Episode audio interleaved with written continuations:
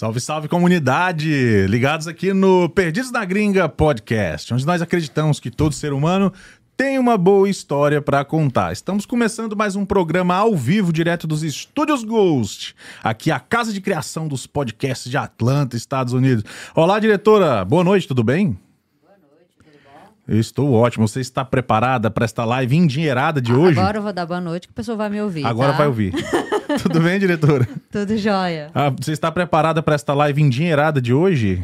Estou preparada. Ah, então vai anotando aí, porque vai ter muitos insights legais. E nós iremos falar hoje aqui com o Fernando Marques, ele é empreendedor, surfista, amante de academia e produtor de desenvolvimento. Ele promete fazer sua empresa ganhar mais de 100 mil dólares por mês se seguir os conselhos dele. Uma salva de palmas aí pro Fernando, diretora.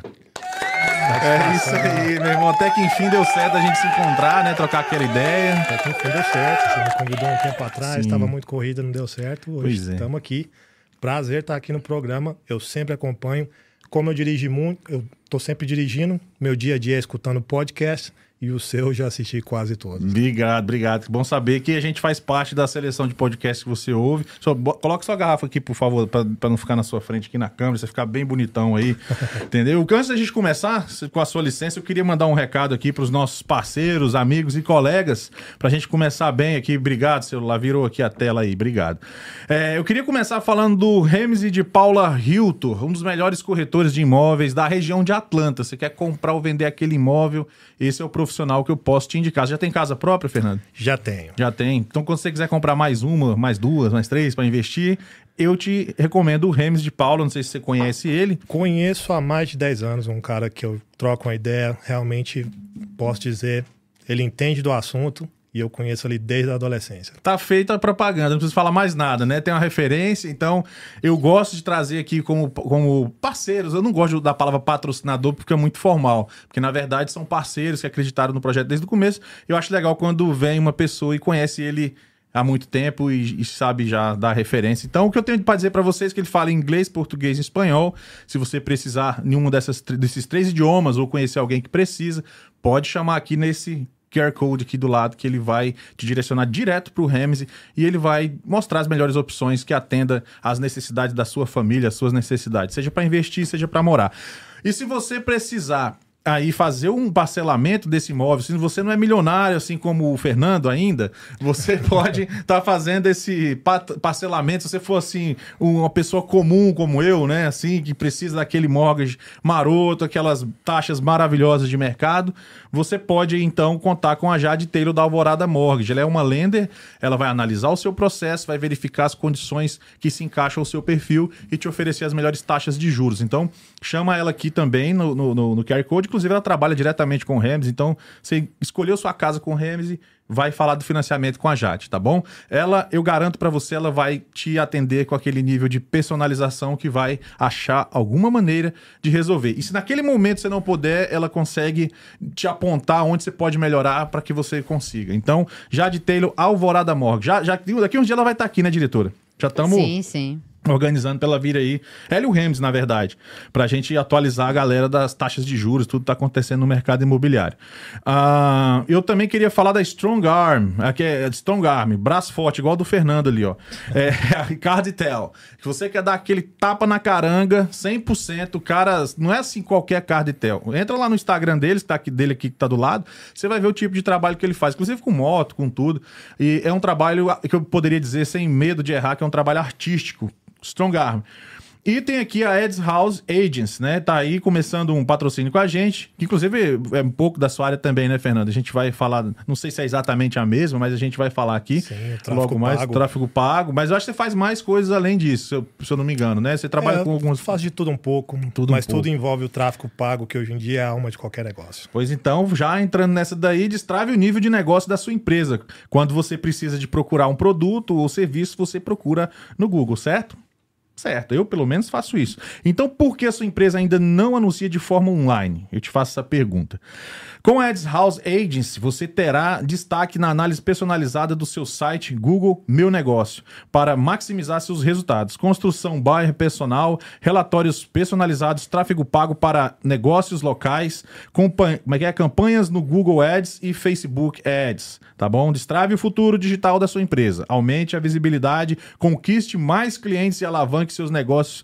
Aí um abraço para Cintia Avelar. Falei bonito hoje, diretora? Hoje você falou bonito. Ah, porque os últimos não foi muito bom, né? Os últimos não foi muito bom, mas tá aí. É, é porque você tava treinando ainda. Tava só ensaiando ao vivo, né? O programa ao vivo é assim, cara. Eu queria falar sem gaguejar assim, mas não é fácil não. Rapaz, é, bom, mas eu, eu tenho que estar bem seguro que assim, é igual esse patrocinador é novo, aí você vai Tem que entendendo e tal, mas os primeiros foi bem gaguejado, foi bem gaguejado. então daqui a pouco a gente volta com os outros patrocinadores para não, não flodar muito, lembrando que o nosso calendário de patrocínio está fechado até julho, infelizmente não temos como absorver ninguém no Perdidos nesse momento. Mas fique ligado na programação do Ghost que está começando outros programas, inclusive o H10 é, Sports Podcast, H10 Sport Podcast.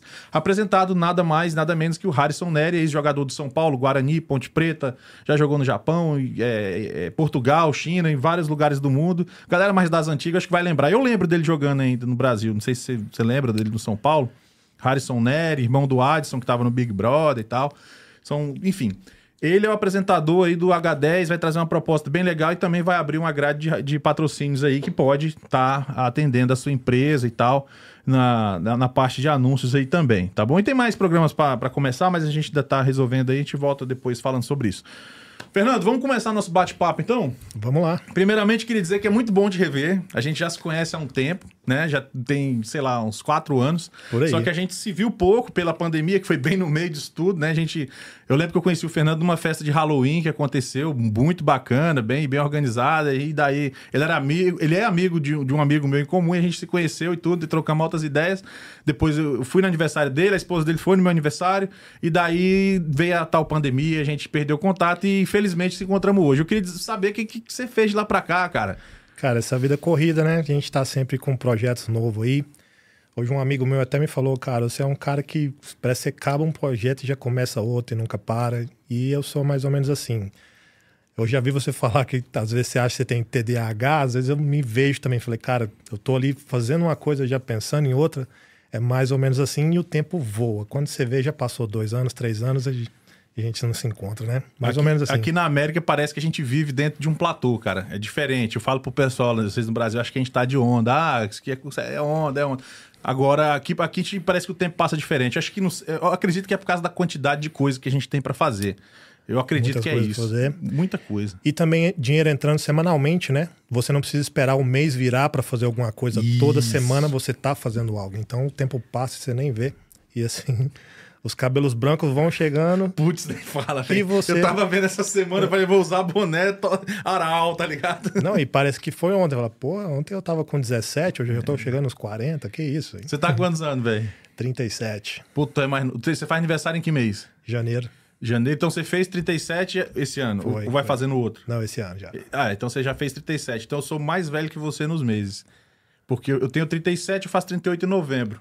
Mas eu não gosto de ficar contando muito, não. Tem hora que eu paro de contar, sabe? Pois é, dá, dá um pouco de depressão, né? Ficar pensando, tristeza pensando nisso, né? Mas Que até- nada, só experiência de vida. É, não, mas isso é bacana. Aqui com a, mas antes da gente falar da experiência, eu queria saber um pouco da sua origem, né? Da onde que você é do Brasil? Como é que você veio pra essa terra maravilhosa?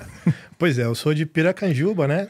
Piracanjuba! Quase não tem aqui. Piracanjuba! Lembra dessa propaganda que tinha um, um neném que aparecia na. Nunca Sim, esquecido, acho que era do, do leite, né? E tanto é que o motivo de eu estar aqui hoje é porque tem muita gente aqui de lá. Então, muitos anos atrás, eu já vi as pessoas vindo, conquistando as coisas, e eu já tinha aquele sonho americano, né? Porque a gente via, não era aquela coisa de novela que você só vê na novela. Você vê na sua cidade, a pessoa saindo, trabalhando e voltando. E eu já tinha aquele sonho até que surgiu a oportunidade. E hoje eu tô aqui vivendo o meu sonho. Então, Boa. Você chegou aqui em que ano? 2005. 2006. Ih, já tem uma cara, hein, filho? Lembra daquela novela América? Foi Lembro demais. Bem naquela época lá. Lembro, lembro. Caraca. 2005, nós estamos em 2023, então aí se vão 18 anos, não é isso? Por aí. 18 anos, caraca. Teve um mano. intervalo aí que eu voltei pro Brasil. Passei cinco anos lá, mas tô aqui de novo e não pretendo voltar mais, não. É mesmo? Como é que foi esse. Só chega mais perto do microfone, por favor. Claro. Sua voz sair linda, maravilhosa aí. Tá certo. Então, deixa eu te perguntar uma coisa. Como é que foi a primeira vez? Você... Quando e por que, que você foi pro Brasil? Foi naquela época onde estava sem trabalho, que teve aquela primeira crise nos Estados Sim, Unidos. 2008. 2009 foi quando eu voltei pro Brasil. Certo. Graças a Deus consegui levar uma graninha de volta, montei um negócio, tive dois bares em Goiânia, um bar era- foi até grande, chamava Bahamas Breeze. Hum, A gente tinha show sertanejo lá e tudo mais. Detalhe, Marília Mendonça, antes da fama, chegou no meu barzinho lá com 16 anos, ela e a mãe dela, antes da fama. olha aí, cara. E ela chegou no barzinho lá, falou: ah, vi que vocês têm um showzinho aqui, será que não dá uma oportunidade de eu fazer um show aqui um dia? Aí eu falei: não, sobe no palco lá, me dá uma palhinha só pra eu ver, porque todo dia chegava alguém, nem sempre sabia Lá tem cantar. muito, né, em Goiânia? Tem muito. E essa menina subiu no palco lá, voz e violão, tchau, tchau. Eu falei: caralho, Já mandava bem? já demais. Falei, você quer vir hoje? Porque parabéns. E os anos passaram, virou tudo que virou. Só que dessa vida o amanhã nos pertence, né? não nos pertence. É, Não nos pertence. cara, Aconteceu triste, tudo é, isso. Verdade, verdade. Mas- Quando ela deslanchou, né? Pegou voo, aconteceu esse acidente cruel, né? Mas eu tive esse prazer de conhecer antes da fama, pessoa muito humilde e tudo mais. É, é. E tu voltou quando? Por quê? Acho que eu voltei já tem uns oito anos e pelas dificuldades do Brasil, cara. É, Não deu certo, né? O sonho americano da maioria das pessoas vir para os Estados Unidos, ganhar uma grana legal, voltar para o país de origem, montar um negócio e viver tranquilo, né? Assim eu fiz. Montei um negócio, só que a tranquilidade não foi bem assim. É muita dificuldade. Aluguel caro, energia cara, tudo é difícil. Então, fui embora com dinheiro. Cheguei lá, o dinheiro acabou depois de um tempo. Trabalhando, não é aquela safadeza. Ah, tá- também não trabalhava. Não, trabalhava de noite. Quem trabalha com bar, tá na noite, trabalha muito. E aí, já em mente, pô, quero voltar para os Estados Unidos, porque lá se eu chegar sem nada, eu consigo crescer do zero, ao contrário daqui, que eu chego com tudo e perco tudo. E assim, Pois é, né, cara? Não fecha a conta, né? não fecha. Mas é claro que isso não acontece com todos. Tem pessoas que chegam, acerta a mão e nunca mais quer voltar para cá. Não foi a minha história. Uhum. Eu acho que depende do que, que a pessoa também se contenta, né? Porque às vezes o sonho do cara é construir uma casa e tá de boa, é isso aí. Né? Agora, quem tem um nível de vida, por exemplo, que você tem aqui, que é um nível, eu diria, bom, né? Assim, se a gente pegar no, no comparativo, O país, né? Pra você chegar lá e, e ter esse mesmo nível é muito complicado. mano. É muito difícil. E não chegava nem perto. O nível que eu vivia lá era trabalhar um carrinho básico ali, mas a conta não fechava. É difícil. Já aqui não. A gente chega, trabalha, tem acesso a tudo.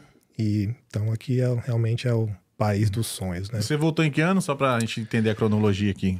Eu não lembro muito bem o ano. Você foi em cara. 2009, ficou quantos anos? Cinco? Cinco anos Então, lá e já 9, tem uns oito que eu 14, tô mais ou menos 2014. Hoje eu tenho um filho que já tá com seis anos e ele nasceu um pouco depois, já tem uns oito que eu tô de volta. Tem uns oito, você tá de volta. Entendi. Show.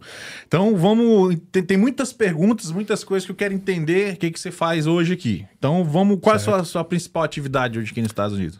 Principal atividade, trabalho na construção, Sim. como a maioria dos brasileiros. Tenho uma empresa de pisos de madeira.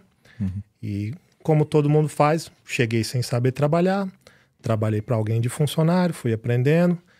Comprei minha vanzinha, comecei a trabalhar para mim.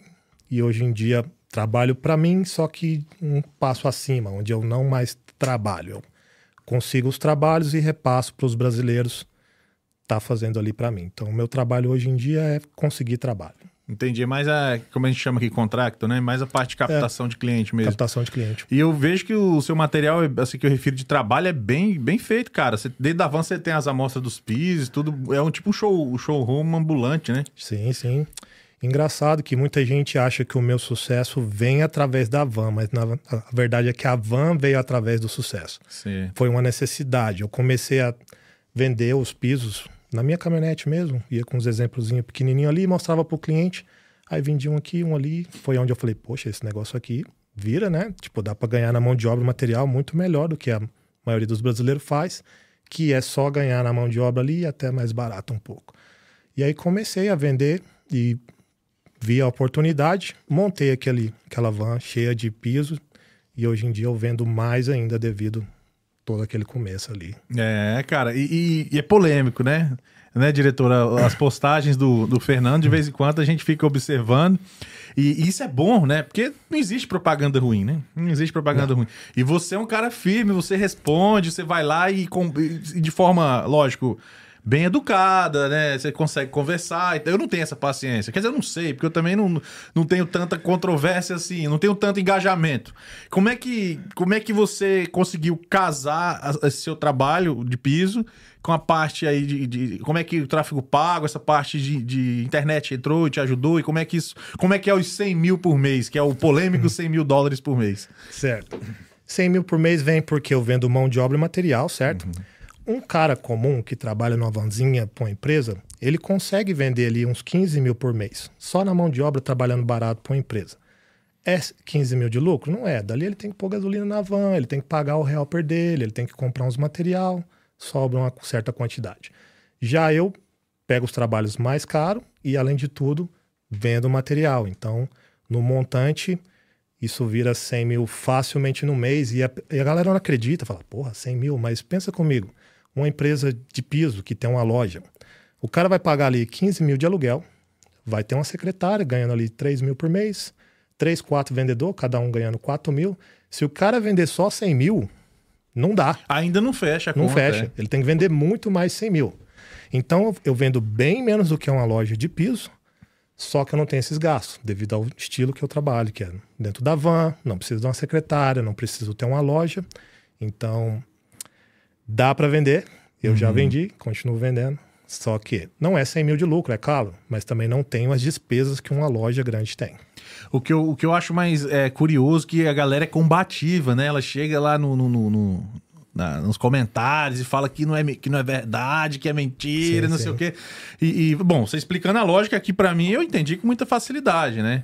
Por que que, ao que que você atribui essa, essa reação da galera assim de forma tão enérgica quando você faz... é, ainda- e você faz um post dizendo que vai ajudar a pessoa, né? E você não, você não faz assim pra ostentar. Você faz, ó, sim. eu consigo... Uma vez você até mostrou o- os comprovantes e, de- e você tem um método, né, para ajudar as pessoas, né? Sim, tudo é estratégia de marketing. Se você não mostrar o resultado, as pessoas não se interessam. Por mais que a pessoa talvez do vídeo não acredite, você tem que mostrar o resultado. Isso é uma estratégia de marketing comprovada. Se você só mostrar um produto, ah, eu te ensino a fazer marketing online, ninguém vai se interessar. Mas aí se você fala, eu vendo 100 mil por mês, está aqui, a pessoa já se interessa. Poxa, se ele consegue, eu também consigo. Então você tem que vender resultado. E em relação aos comentários, muita gente não sabe, mas quanto mais comentários uma propaganda tem, mais barato ela é. Ah, é? O Eu Facebook dessa, entende isso como engajamento. Então, a partir do momento que você faz uma propaganda e as pessoas estão comentando, seja bom ou ruim, você paga mais barato. E se você for lá e deletar, você tem a opção de deletar. Isso vai te prejudicar, porque o Facebook vê, pô, a galera tá comentando, ele tá deletando, tá errado aqui, vamos cobrar mais caro. Agora, se a galera vai lá, comenta uma coisa ruim, você comenta embaixo uma coisa legal, você tanto deixa a pessoa como feia na história, talvez, e um comentário vira dois, você paga mais barato ainda. Então, sempre quando alguém vai lá e faz um comentário ruim, ao invés de deletar, eu vou embaixo, respondo de uma Eu, forma é, legal eu vejo que você sempre responde lá e até de boa mesmo, e assim. pagam mais barato. E mais interessante, quando eu faço uma propaganda não polêmica, que tá tudo certinho, tudo bonitinho ali, não incomoda ninguém, aquela propaganda fica tão cara que você paga, chama CPM, tanto por mil pessoas que vai visualizar. Se não tá incomodando ninguém, ela é caríssima. Se tá incomodando uma certa galera, eles vão comentar, seja bom ou ruim, você paga mais barato. Olha aí, diretor, os insights aí, hein? Porra. Vamos aprender esses insights aí, cara. E, e eu te pergunto, como é que é o seu trabalho? É, por que, que você resolveu ensinar esses métodos? Como- fala pra gente que você- tem um site e tudo, tem, tem aquela videoaula, né? A, a primeira lá gratuita. E fala um pouco, por que que... Porque, tipo assim, você já tá de boa, vamos botar assim, né? Não precisava, né? Não precisaria, é. Você, pra que, por que, que você se propõe a, a dividir esse conhecimento? É aquela história do TDAH, Ah, eu acho que eu sou, velho. Que tem hora que eu tenho que falar, porra, velho, dá pra fazer, mas quieta, já tá bom, você já tá cinco coisas aí pra tomar conta, por que você vai fazer mais uma? E eu já fiz cursos online e quando eu fiz, eu falei, pô, legal, né? Gostei. Um dia eu quero fazer um desse pra mim. Isso anos atrás. E agora, com todo o conhecimento que eu tenho do tráfego pago, eu consigo fazer tudo sem ter gastos, assim, gastos do tráfego só, mas eu não preciso pagar ninguém para fazer nada por mim. E é uma coisa que a galera se interessa, que é o conseguir cliente de forma paga, né? Uhum. Então, dá para ter um, um público legal ali, sem ter muitos gastos, ter lucro. Uhum. Eu não tenho tanto trabalho porque eu entendo um pouco, mas é, eu faço porque eu gosto, na verdade. Uhum. É, eu não consigo ficar quieto. Ah, entendi, entendi. Não, eu, eu te entendo, eu te entendo. Às vezes a gente quer. é, quando a gente ensina, a gente aprende duas vezes, né? Com certeza. Eu tenho muito isso comigo. E Quando eu comecei a aprender alguma coisa sobre finanças, eu ficava. Eu era o chato do churrasco, entendeu? Porque eu chegava num cara que não queria nem saber disso. Aí eu chegava, cara, putz, eu vi um negócio aqui sobre ações, fundos, não sei o quê, é, fundos de investimento, fundos imobiliários, vamos conversar. O cara, hein? Aí, não, é. Sabe, a galera não queria muito saber. E aí até que eu falei, vou abrir um canal, velho. Só que aí eu tinha que escolher um nicho, né? Porque o mundo do investimento é muito amplo, tem vários produtos. Aí eu abri o de criptomoedas e tal, e aí Tem que ter um nicho. achei meu- minha turma, vamos dizer assim, né? Antes da gente continuar, eu quero dizer pra galera que tá ao vivo no chat que você pode deixar sua pergunta pro Fernando, qualquer que seja ela. A gente não deleta pergunta também. e a gente costuma ler todas. Então, é, brincadeiras à parte, a galera gosta de você e tal. Muita gente a gente conhece comum, fala que você é um cara legal, gente boa. A gente conviveu pouco, mas você é um cara muito bem quisto aí pela turma. E deixa aí sua pergunta, galera. Manda um salve. E lembrando que tem o, o superchat, que Tem é só nesse cifrãozinho aí, você colabora e sua Isso. pergunta vai ser lida primeiro. Passa na frente, Passa na exatamente. frente. É isso aí. Se você dar dinheiro pra nós, vai no, vai no superchat aí, tá? Então, a gente continuando aqui, Fernando. E como, como é que vo- você tem, assim, aquela satisfação de ter pessoas que você julga que, que conseguiu fazer crescer com, com, a- com as suas aulas, com os seus aconselhamentos? Com certeza. Hoje somos mais de 100 alunos. Olha aí. Já tem uma estatística que não é todo mundo que compra finaliza, mas tem uma boa porcentagem que faz tudo e vê resultados. E a maior satisfação que eu tenho é a pessoa mandar uma mensagem para mim e falar: hoje eu peguei meu primeiro cliente, ou tive dois fechamentos que eles me mandam. De vez em quando eu peço: Ó, posso postar lá no meu Instagram? Alguns deixam, outros não, nem tanto. Porque é, essa é uma parte ruim do brasileiro que quando ele descobre algo que está funcionando, ele não quer ensinar os outros para não saturar o mercado. Eu já não tenho essa mentalidade. Eu, para mim, eu quero que todo mundo se dê bem. Cara, é. é- a gente- não todos, né? Não, é, não tô generalizando, mas a gente, nós brasileiros tem um problema com, com as pessoas bem-sucedidas, né? A gente vê que boa parte parece que o cara não quer, né, mano? Que você cresça, que você compartilhe o conhecimento. É, acho que é do ser humano, não só do brasileiro, mas isso existe sim muito.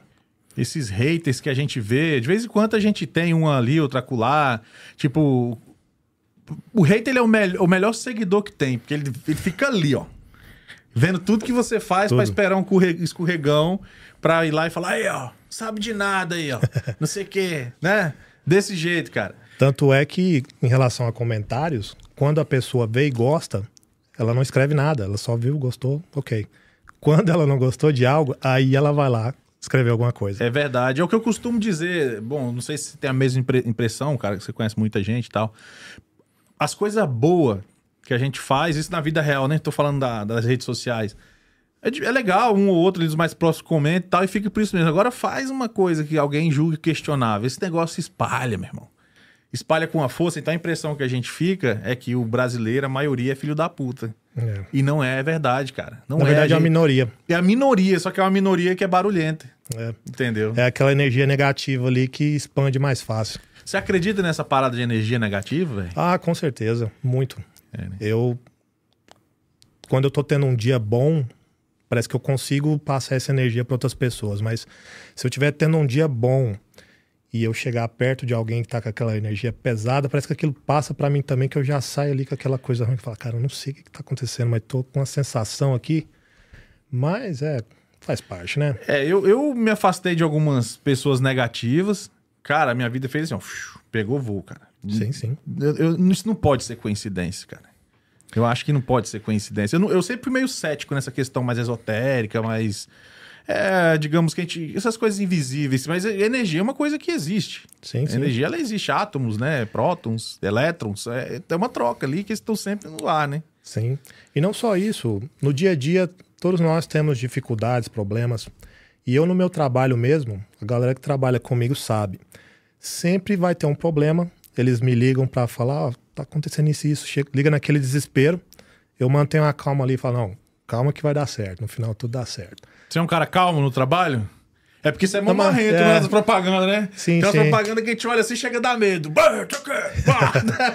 Cara, a aparência engana, viu? Essa aí engana, mas engana bem. Eu sou um cara muito calmo, muito tranquilo, respeito todo mundo, mas a minha aparência não diz isso. É Isso mais aí- um tipo um personagem também, né? É, você é meio que quase que- incorpora meio que um personagem, como você disse, pra causar impacto, pra Sim. dar engajamento. Aquelas propagandas de marrento lá, as que eu pago mais barato. Por isso que eu deixo elas no ar. E a porque- galera comenta mesmo. Ixi, não, você eu pode conheço- olhar lá, tem cento e tantos É, comentários, eu tô não, é um pagando negócio baratinho. de louco, cara. É um negócio de louco. Assim, a galera. Eu acho que é de propósito, né, cara? É. Você é da área, você sabe o que fazer. E as né? que eu tô ali sorrindo e tal, tem dois comentários, três, não incomodou ninguém, né? Então, claro, eu tenho que fazer daquele jeito lá mesmo. E dá É. pra eu ver as que estão vendendo ou não, aquelas são as que vendem. Entendi. É por isso que esses. Esses sites de fofoca, de, de, de tragédia, não sei o que, dá tanto ibope, né? Jornal, tudo. Jornais, esses headlines, morreu não sei quantos e não sei o que, tá, tá, tá. É justamente pra Tá mostrando que dá o Ibope. Entendi. Cara, e o que, que você atribui a, aqui nos Estados Unidos a algumas pessoas ter resultados diferentes de outros? Que a gente vê que as oportunidades são praticamente as mesmas. Né? Então, o que que você atribui assim? Vamos supor, dois caras que trabalham no PIS, um, um igual você, consegue o sucesso, é, e o outro, de repente, não consegue sair do lugar, às vezes até um bom profissional e tudo. Quais são os maiores. é, os, os- os- as maiores crenças negativas que você vê nessas pessoas que não conseguem ir tão à frente? É aquelas pessoas que ficam muito na zona de conforto, né? Um exemplo, antes de eu vir pra cá, eu tava lá no Brasil, trabalhando no meu bar, tudo dando errado, eu já tava pensando, eu vou para os Estados Unidos, vou trabalhar um tempo como funcionário e logo vou montar meu negócio. Então eu já tô sempre pensando naquele passo a mais. E já tem outras pessoas que ficam naquela zona de conforto. O cara chega aqui, começa a trabalhar para alguém, chega num patamar de salário que não vai aumentar mais, mas dá para pagar o aluguel, dá para pagar isso aquilo, ele fica ali naquela zona de conforto e nunca sai. Já eu não. Eu tô sempre pensando o que que eu posso fazer a mais. Eu tô sempre inovando aí que a galera olha e fala, velho, que cara doido, né? Que ele tá fazendo isso aí e acaba que dá certo. Todo mundo que me chama de doido depois quer copiar. É desse jeito, cara. Não, isso aí nós estamos juntos, cara. Cada coisa que. O podcast, também por exemplo, é. Super inovador aqui, né? Cara, eu não sei se eu sou inovador, mas a gente. Eu, eu- eu não consigo ficar parado também, entendeu? Eu gosto muito de comunicação e tal. Eu falei que tem que fazer de alguma maneira. Quando começou lá, lá atrás, lá no começo, pessoal sempre falava: pô, tem o que fazer, vai, vai caçar um trabalho, tá trabalhando pouco, não sei o quê. Falei, cara, isso é um trabalho, entendeu? É um trabalho. Se trabalho duro fosse sinônimo de riqueza, o jumento era bilionário, entendeu?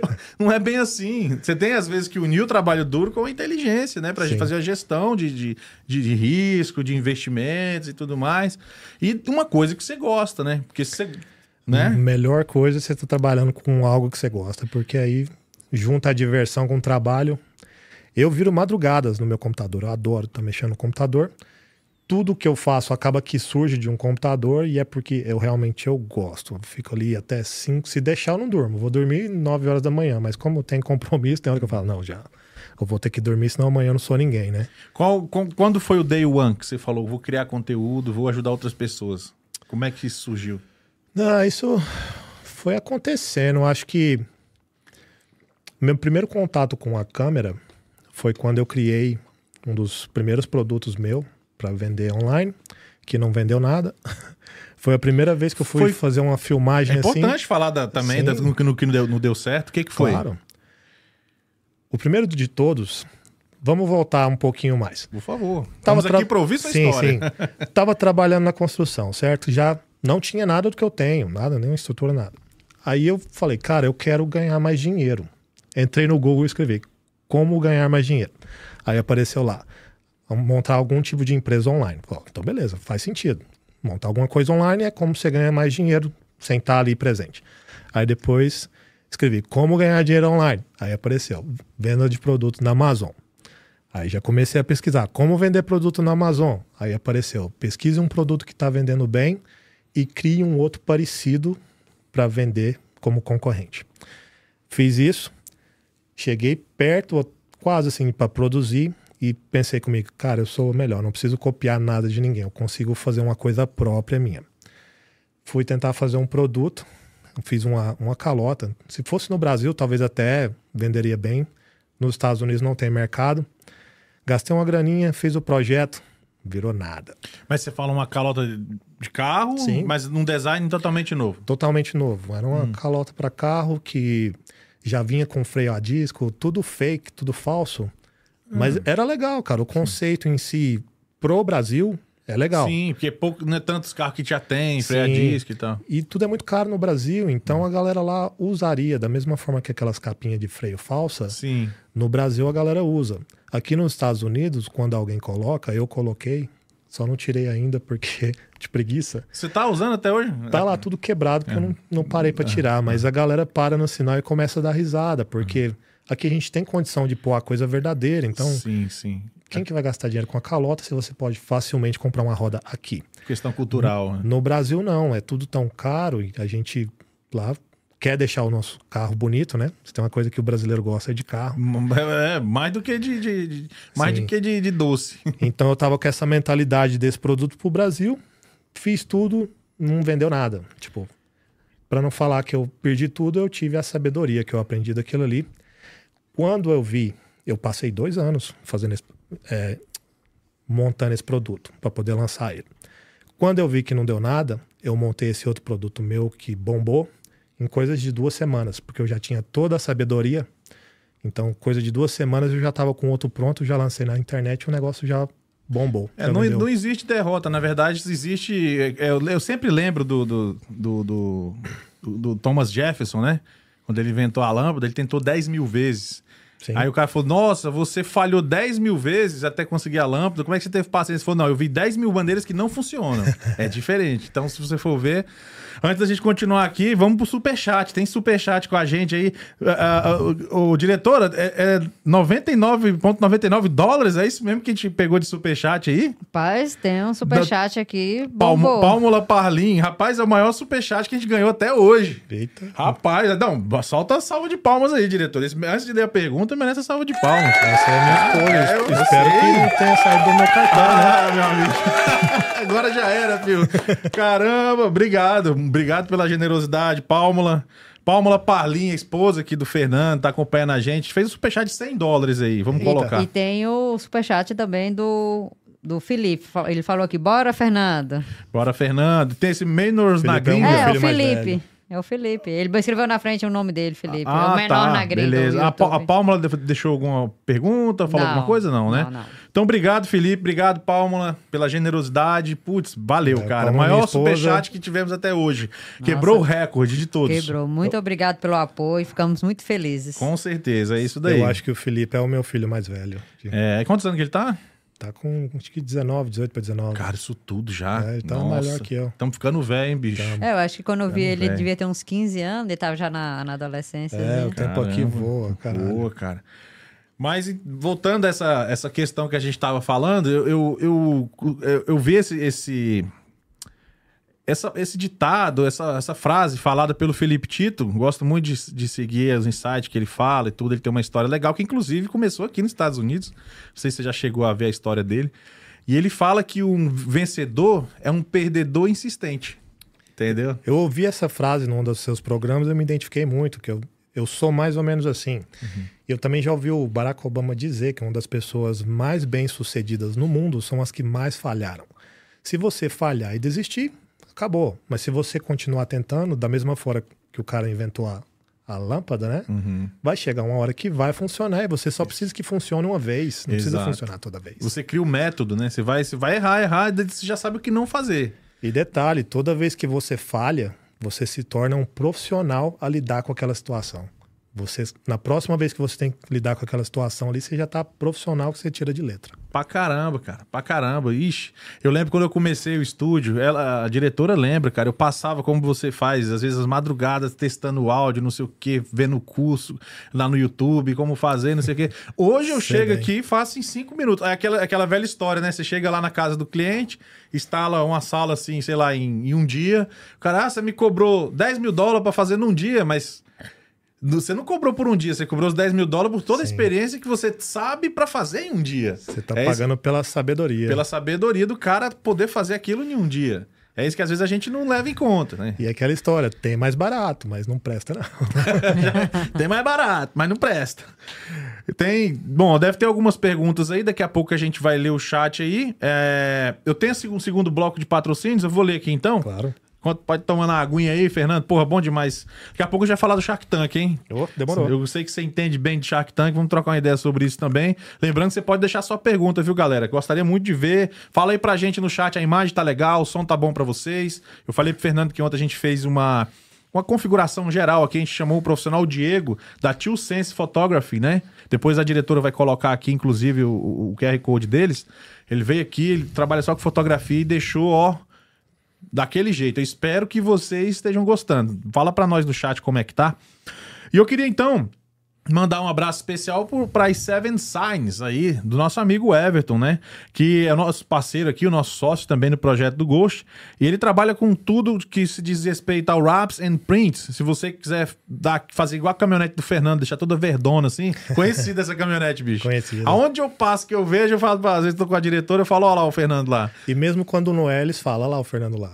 Tem, tem mais é- por aí, será? Mas Tem- a cor da tem- sua é Tem difícil, vários. né? Mas meio que virou uma marca, uma logomarca minha. Como minhas coisas é tudo verde. Sim, o barco, o trailer, é, né? Tudo... A galera já identifica. Ah, o Fernando ali. É, por que o é. Verdão, assim, você é palmeirense, alguma coisa assim? Cara, eu não sou muito fã de futebol, nunca acompanhei muito, mas eu falo que eu sou palmeirense.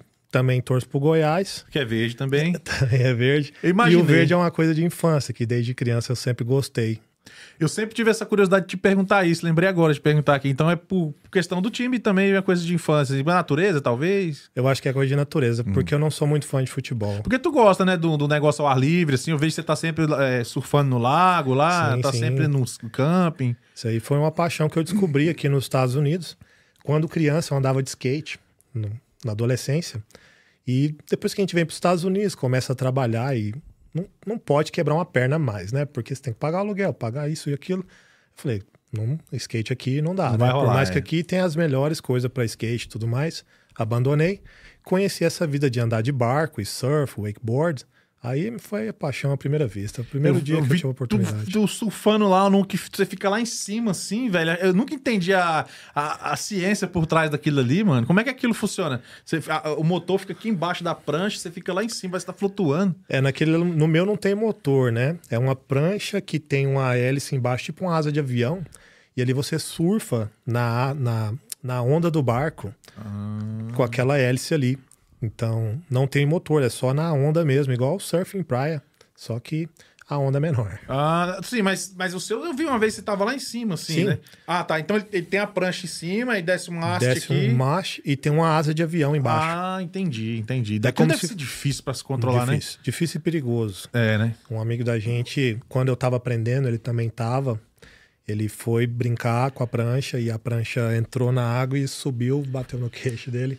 É um pouco perigoso aquele lá. Sim. Eu não faço ele muito. Ele é mais- o cara tem que saber o que tá fazendo, né? Sim, e já vai com medo que é melhor do que você achar que tá sabendo. Não, eu, eu- Bom, eu acho legal, mas eu tentaria naquela. Eu já fui, já fui na boia ali, pá. Ótimo também, adoro. É, eu, eu acho bom. relaxante e tal. Agora, essa parte mais de esporte aí, eu acho que eu seria uma negação. Porque meu apelido é panda, não é à toa. Porque eu sou todo desengonçado, cara. Você observa eu andando uma hora que eu tô distraído. Eu ando todo parecendo aqueles bonecos de Olinda, assim, sabe? Imagina numa prancha. Ia ser lindo, né, diretora?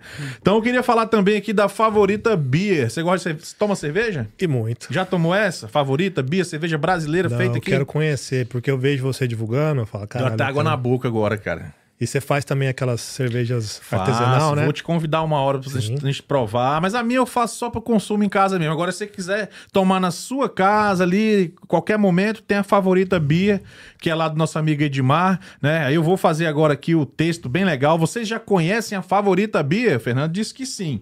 É uma cerveja 100% natural, a primeira cerveja Pilsen artesanal feita nos Estados Unidos né? Isso aí brasileira, né? Feita apenas com ingredientes da mais alta qualidade. O sabor da cerveja brasileira, sem conservantes ou aditivos. Ele até falou isso mesmo, que ela dura no máximo dois meses na prateleira e depois eles recolhem, porque se caso for, nunca chega a dar dois meses que a galera compra, né? Mas não tem conservante, cara. Sinal que é coisa boa. Coisa boa. Cevada puro malte, ABV 4.5, é o teor alcoólico, né? Dela é suave, né? 4.5 eu chego a fazer breja lá de 7, então se- o cara sai de lá torto. Melhor beber o risco. Caralho. É, mas cerveja você põe o teor que você quer. No caso, essa aqui é mais comercial, uma cerveja mais suave, ela é Sim, 4.5, gostosa. Mais informações entre no Instagram ou no site para saber os locais de venda aqui em Atlanta outras, e outras regiões, né? O site tá aqui, né, diretora? Tá, só escanear Tá no aí, QR tem Code, exatamente. Instagram. Podia deixar uma na geladeira aí pra gente levar Pois pra é, casa, né? rapaz. Eu falo, ô Edmar, ma- manda umas caixinhas de breja pra nós aí, tá? Lembrando que este produto é para maiores de 21 anos. Então, se você é menor de 21, essa propaganda não é pra você, tá bom? E qual que é a cor da logo deles? É verde. Verde. Por isso que eu tô querendo. tô achando que o verde dá sorte aqui, Dá mano. sorte, a energia Ô, boa que Energia boa, ali, cara. Mas o Veras Made tem verde na, na, na logo também. Tem verde na logo também. É a sua empresa de limpeza aí de casa e escritórios e agora estreando o serviço de pressure washer, né? Você quer lavar a sua driveway, quer lavar a sidewalk aí, quer lavar a casa pelo lado de fora? Meu irmão, são sete anos de experiência aí, cara. Quase sete anos de experiência, pode chamar referência, tudo que você precisar antes de contratar os serviços da Veras Made. Está aqui do lado, é verasmades.com. E se você quer abrir uma companhia como a Veras Mades e quer ter uma pessoa para conduzir o seu negócio para o estrelato aí, começar da forma correta, não ter desperdício de tempo nem de dinheiro, chame aí a Jordana Carlan, que é a sua consultora para empresas de limpeza, de house clean, clean service de modo geral. E, Tá ela, bom? e ela dá mentoria também para quem, para alavancar seu negócio na, na limpeza. E, cara, é muito insight. Automatização de schedule, entendeu? É, parte de contratação de pessoal, a parte de você ficar ligado em taxas, impostos e tudo mais, que é tudo importante também, né, Isso é Fernando? importante. Tem que ficar esperto, senão os caras. Você Vem que aluga vem. o cérebro da pessoa por alguns minutos ali. É. Toda a sabedoria dela vem pra você ali. Exato. É, Eu gostei dessa, de- dessa daí. Aluga o cérebro por, por algum momento. É isso aí. A Jordana Carlan está lá é, exatamente para isso, para te ajudar a alavancar o seu negócio com né, maior maxima- maximização de ganhos, tá bom? E aí eu tenho, mando um abraço pro Brasa Foods, pão de queijo, um dos melhores que eu já comi aqui. Hoje era pra ter, só que o cara não trouxe, ele me pediu mil desculpas aqui, o Fabiano, porque ele tá lá no Alabama, não conseguiu chegar, mas semana que vem tem e eu vou te convidar pra gente comer esse pão de queijo de novo. É, Fabiano vacilou, viu? Porque É. eu assisto, eu vejo eles comendo aqui. Eu vinha hoje pensando, porra, hoje, Vai rolar o hoje, pão de hoje é meu dia. Pois é, cara. Ele pediu mil desculpas. Vim ele, errado. ele, ele, ele, ele ficou devendo essa semana, mas eu entendi, tá lá longe, não deu pra chegar. Mas no, calma, que você, ainda vamos conversar muito, nós temos muito que conversar. Sim. Eu e você tem muito que conversar, que um podcast vai ser muito pouco pra isso.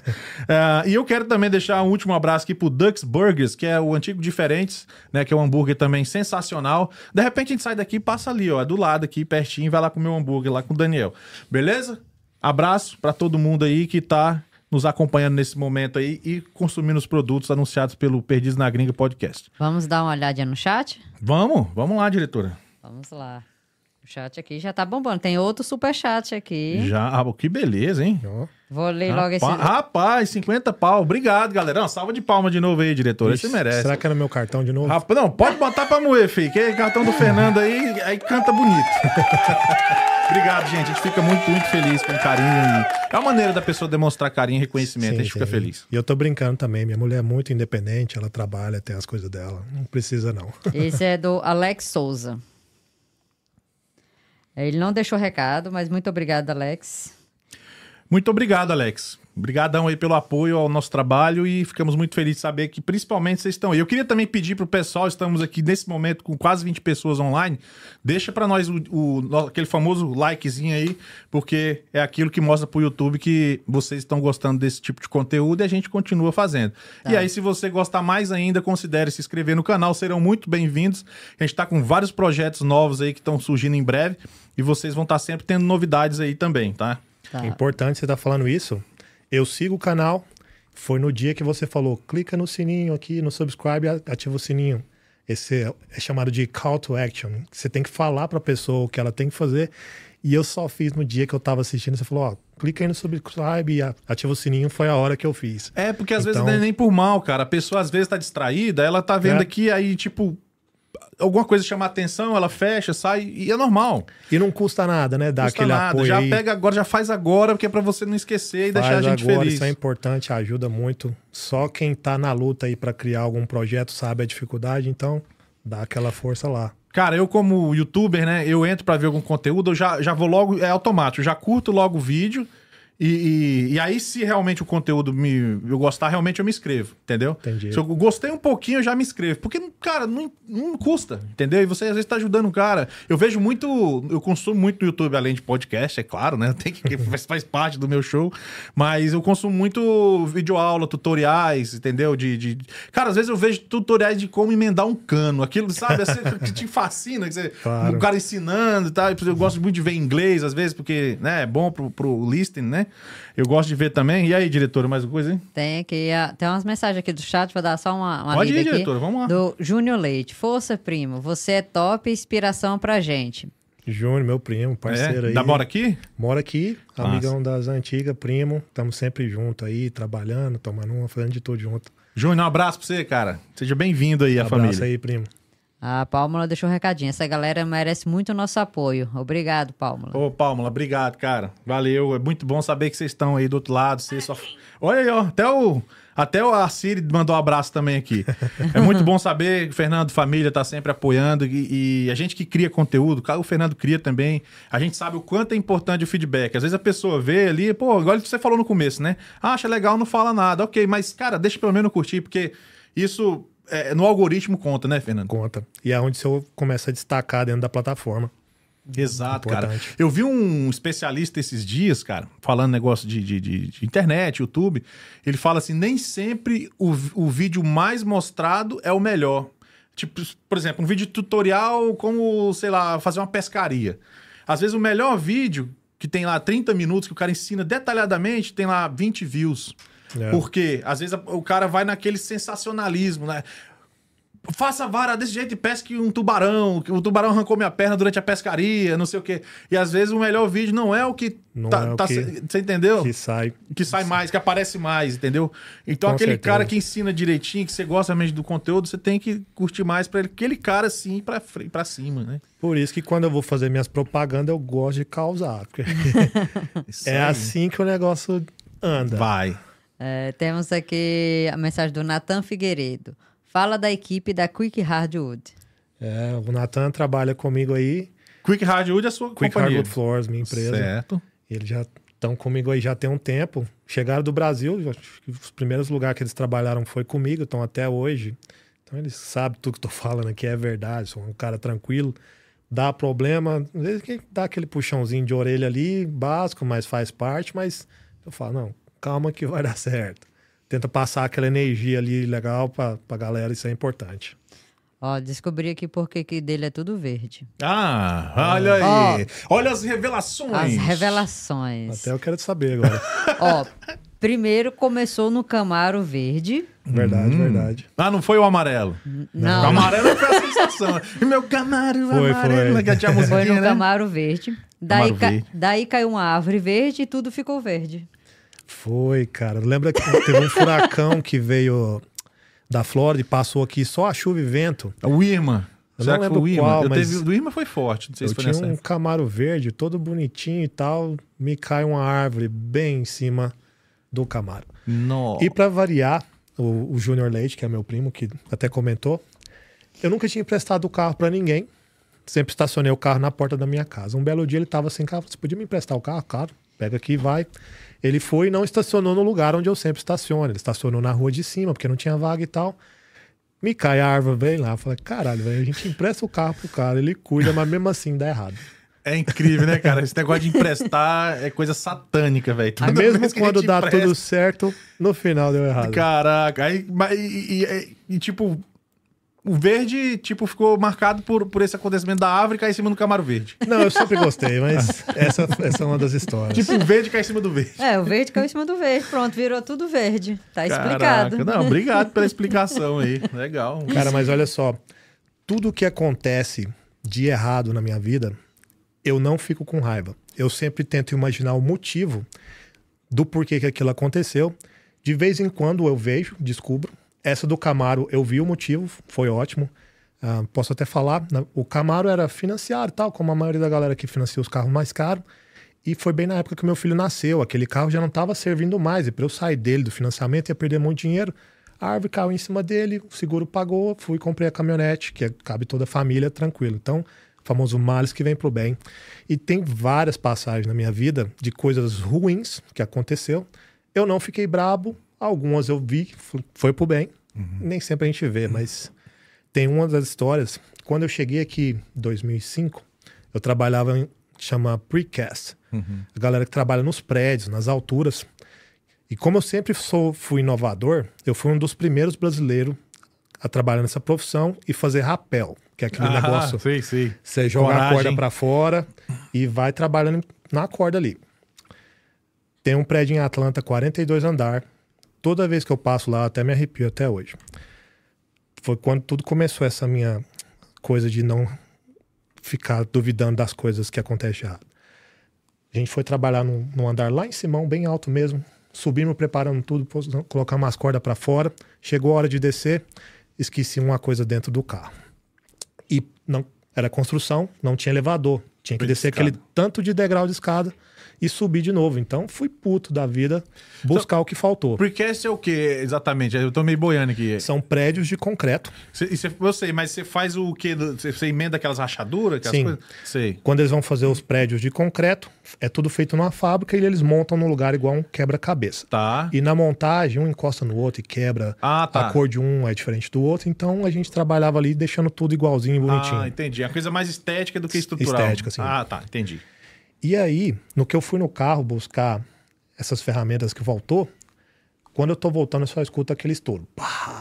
Aí fui ver, a galera que ia estar trabalhando em cima de mim deixou cair aquelas sacadas de vidro bem aonde estava a minha corda. Mano. Se eu não tivesse esquecido esse negócio no carro, Mano, ou eu tinha morrido ou eu tinha machucado muito. Então, Mano, depois nossa. desse dia, nunca mais reclamei de nada. Acontece algo de errado, eu tento olhar para um lado, para o outro, ver o motivo. Se eu não enxergo naquele momento ali, eu falo, não, daqui a pouco eu vou saber o motivo.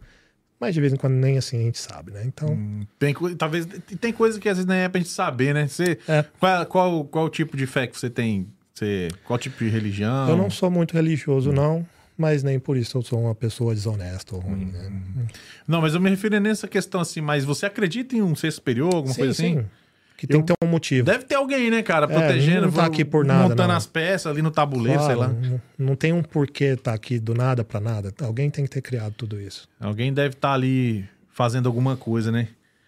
Caraca, que doideira esse negócio desse, desse trem caindo aí, bicho. Sim, e sempre que E de- acontece tu algo de foi errado, trabalhar depois disso? Lá? Que jeito, a tremedeira, não deu não. Falou, tô fora. No outro dia, Não, mas no mesmo dia você ainda trabalhou lá? não, não dava não, tava nervoso pra É. caralho. Aí foi só tirar as cordas do lugar ali. Ir embora, Ir falou tchau e benção, não quero. E... Engraçado, eu que era loucão, trabalhava aí fazendo rapel nos prédios, hoje morro de altura, de medo de altura. Trabalho com piso, que é pra não subir na escada. Pra não ter perigo, né? Não ter perigo. Tá mais perto do chão possível. Sim. Mas antigamente era nas alturas aí, igual Homem-Aranha mesmo, Caraca. inovando. E você é um cara muito ligado à saúde também, né, cara? Eu, vi que você sempre tá ligado, assim, à academia. Qual é, como é que é a sua vida nessa parte? É questão de vaidade, eu diria, né? Sim, a gente muito Você vaidoso. é um cara vaidoso? Sim, um pouco. É. Isso é bom, né, não, pô? O cara É bom. se cuida, pô. Sim, sim. Não é? Sempre fui um cara muito tranquilo, não de muita conversa. Então, tentava destacar de outra forma, né? Eu, eu falo, assim, na- nas festas eu sempre era aquele cara que ficava no cantinho lá, todo mundo dançando, se divertindo. E eu ali no, que- no canto quietinho, então tinha que destacar de alguma forma. Aí você foi pro lado do, Foi da- pro do lado físico. do tal. físico e tal, tentar melhorar. Mas você ficou nessa timidez até quando? Porque você- hoje você não tem nada de timidez, né? Tem demais. Você é tímido? Porque A o cara que galera- aparece na internet toda hora, tá Sim, aqui conversando sim. comigo, mó papo. A galera vivo. vê os vídeos, fala, caralho, eu queria dar conta de falar igual esse cara tá falando, mas não vê que pra eu gravar um vídeo de 30 segundos, eu fico duas horas gravando ali e não dá certo, eu vou persistindo, persistindo, Não, mas isso é normal, até pô. que sai um legal. Falar, agora esse aqui eu vou usar. Esse aqui vai. E, e- e quando a gente convidou pra vir no ao vivo, isso te deu algum desconforto? Já, já foi em algum outro programa ao vivo? Há um tempo atrás vocês me convidaram. Sim, eu lembro. A- Sim. Naquela época eu fiquei desconfortável, mas foi depois disso que eu comecei a me expor um pouco a mais na internet, foi onde eu tô mais confortável um É pouco porque hoje. Tá de boa hoje, né, diretora? Tá Ah, falando tá- tá normal, tranquilo. tranquilo. sem, Tudo a gente aprende, é. sem tra- Galera, deixa eu dar um recado rapidamente aqui enquanto eu tô lembrando. É o seguinte, deixa eu explicar pra vocês, com a licença aqui do querido Fernando. Claro. É, o que, que é os estúdios Ghost? Você deve estar vendo esse fantasminha aqui. Eu acho que eu estou usando o boné também do fantasminha.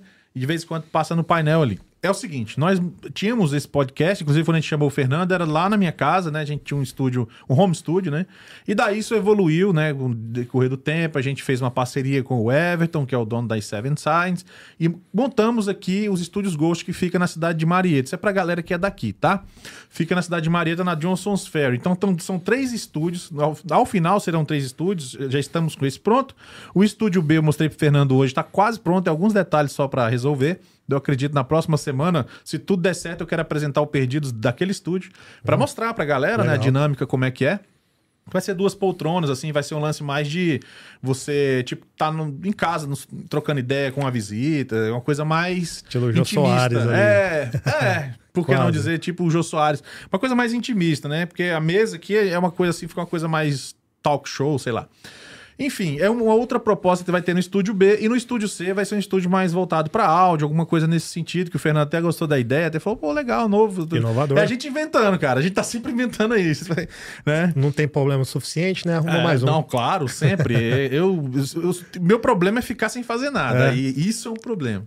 Tem que ocupar a mente. Tem que ocupar a mente sempre. Aí, se você tem um projeto, você tá pensando em desenvolver esse projeto, é, eu acho importante, às vezes, até você validar esse projeto antes de, sei lá, sair investindo, montar um home studio ou coisa assim. Eu, na época, não tive essa oportunidade, porque na época eu não conhecia nenhum estúdio. Até tem outros estúdios por aí americanos, mas a, a, o modus operandi deles é totalmente diferente do que a gente está oferecendo hoje.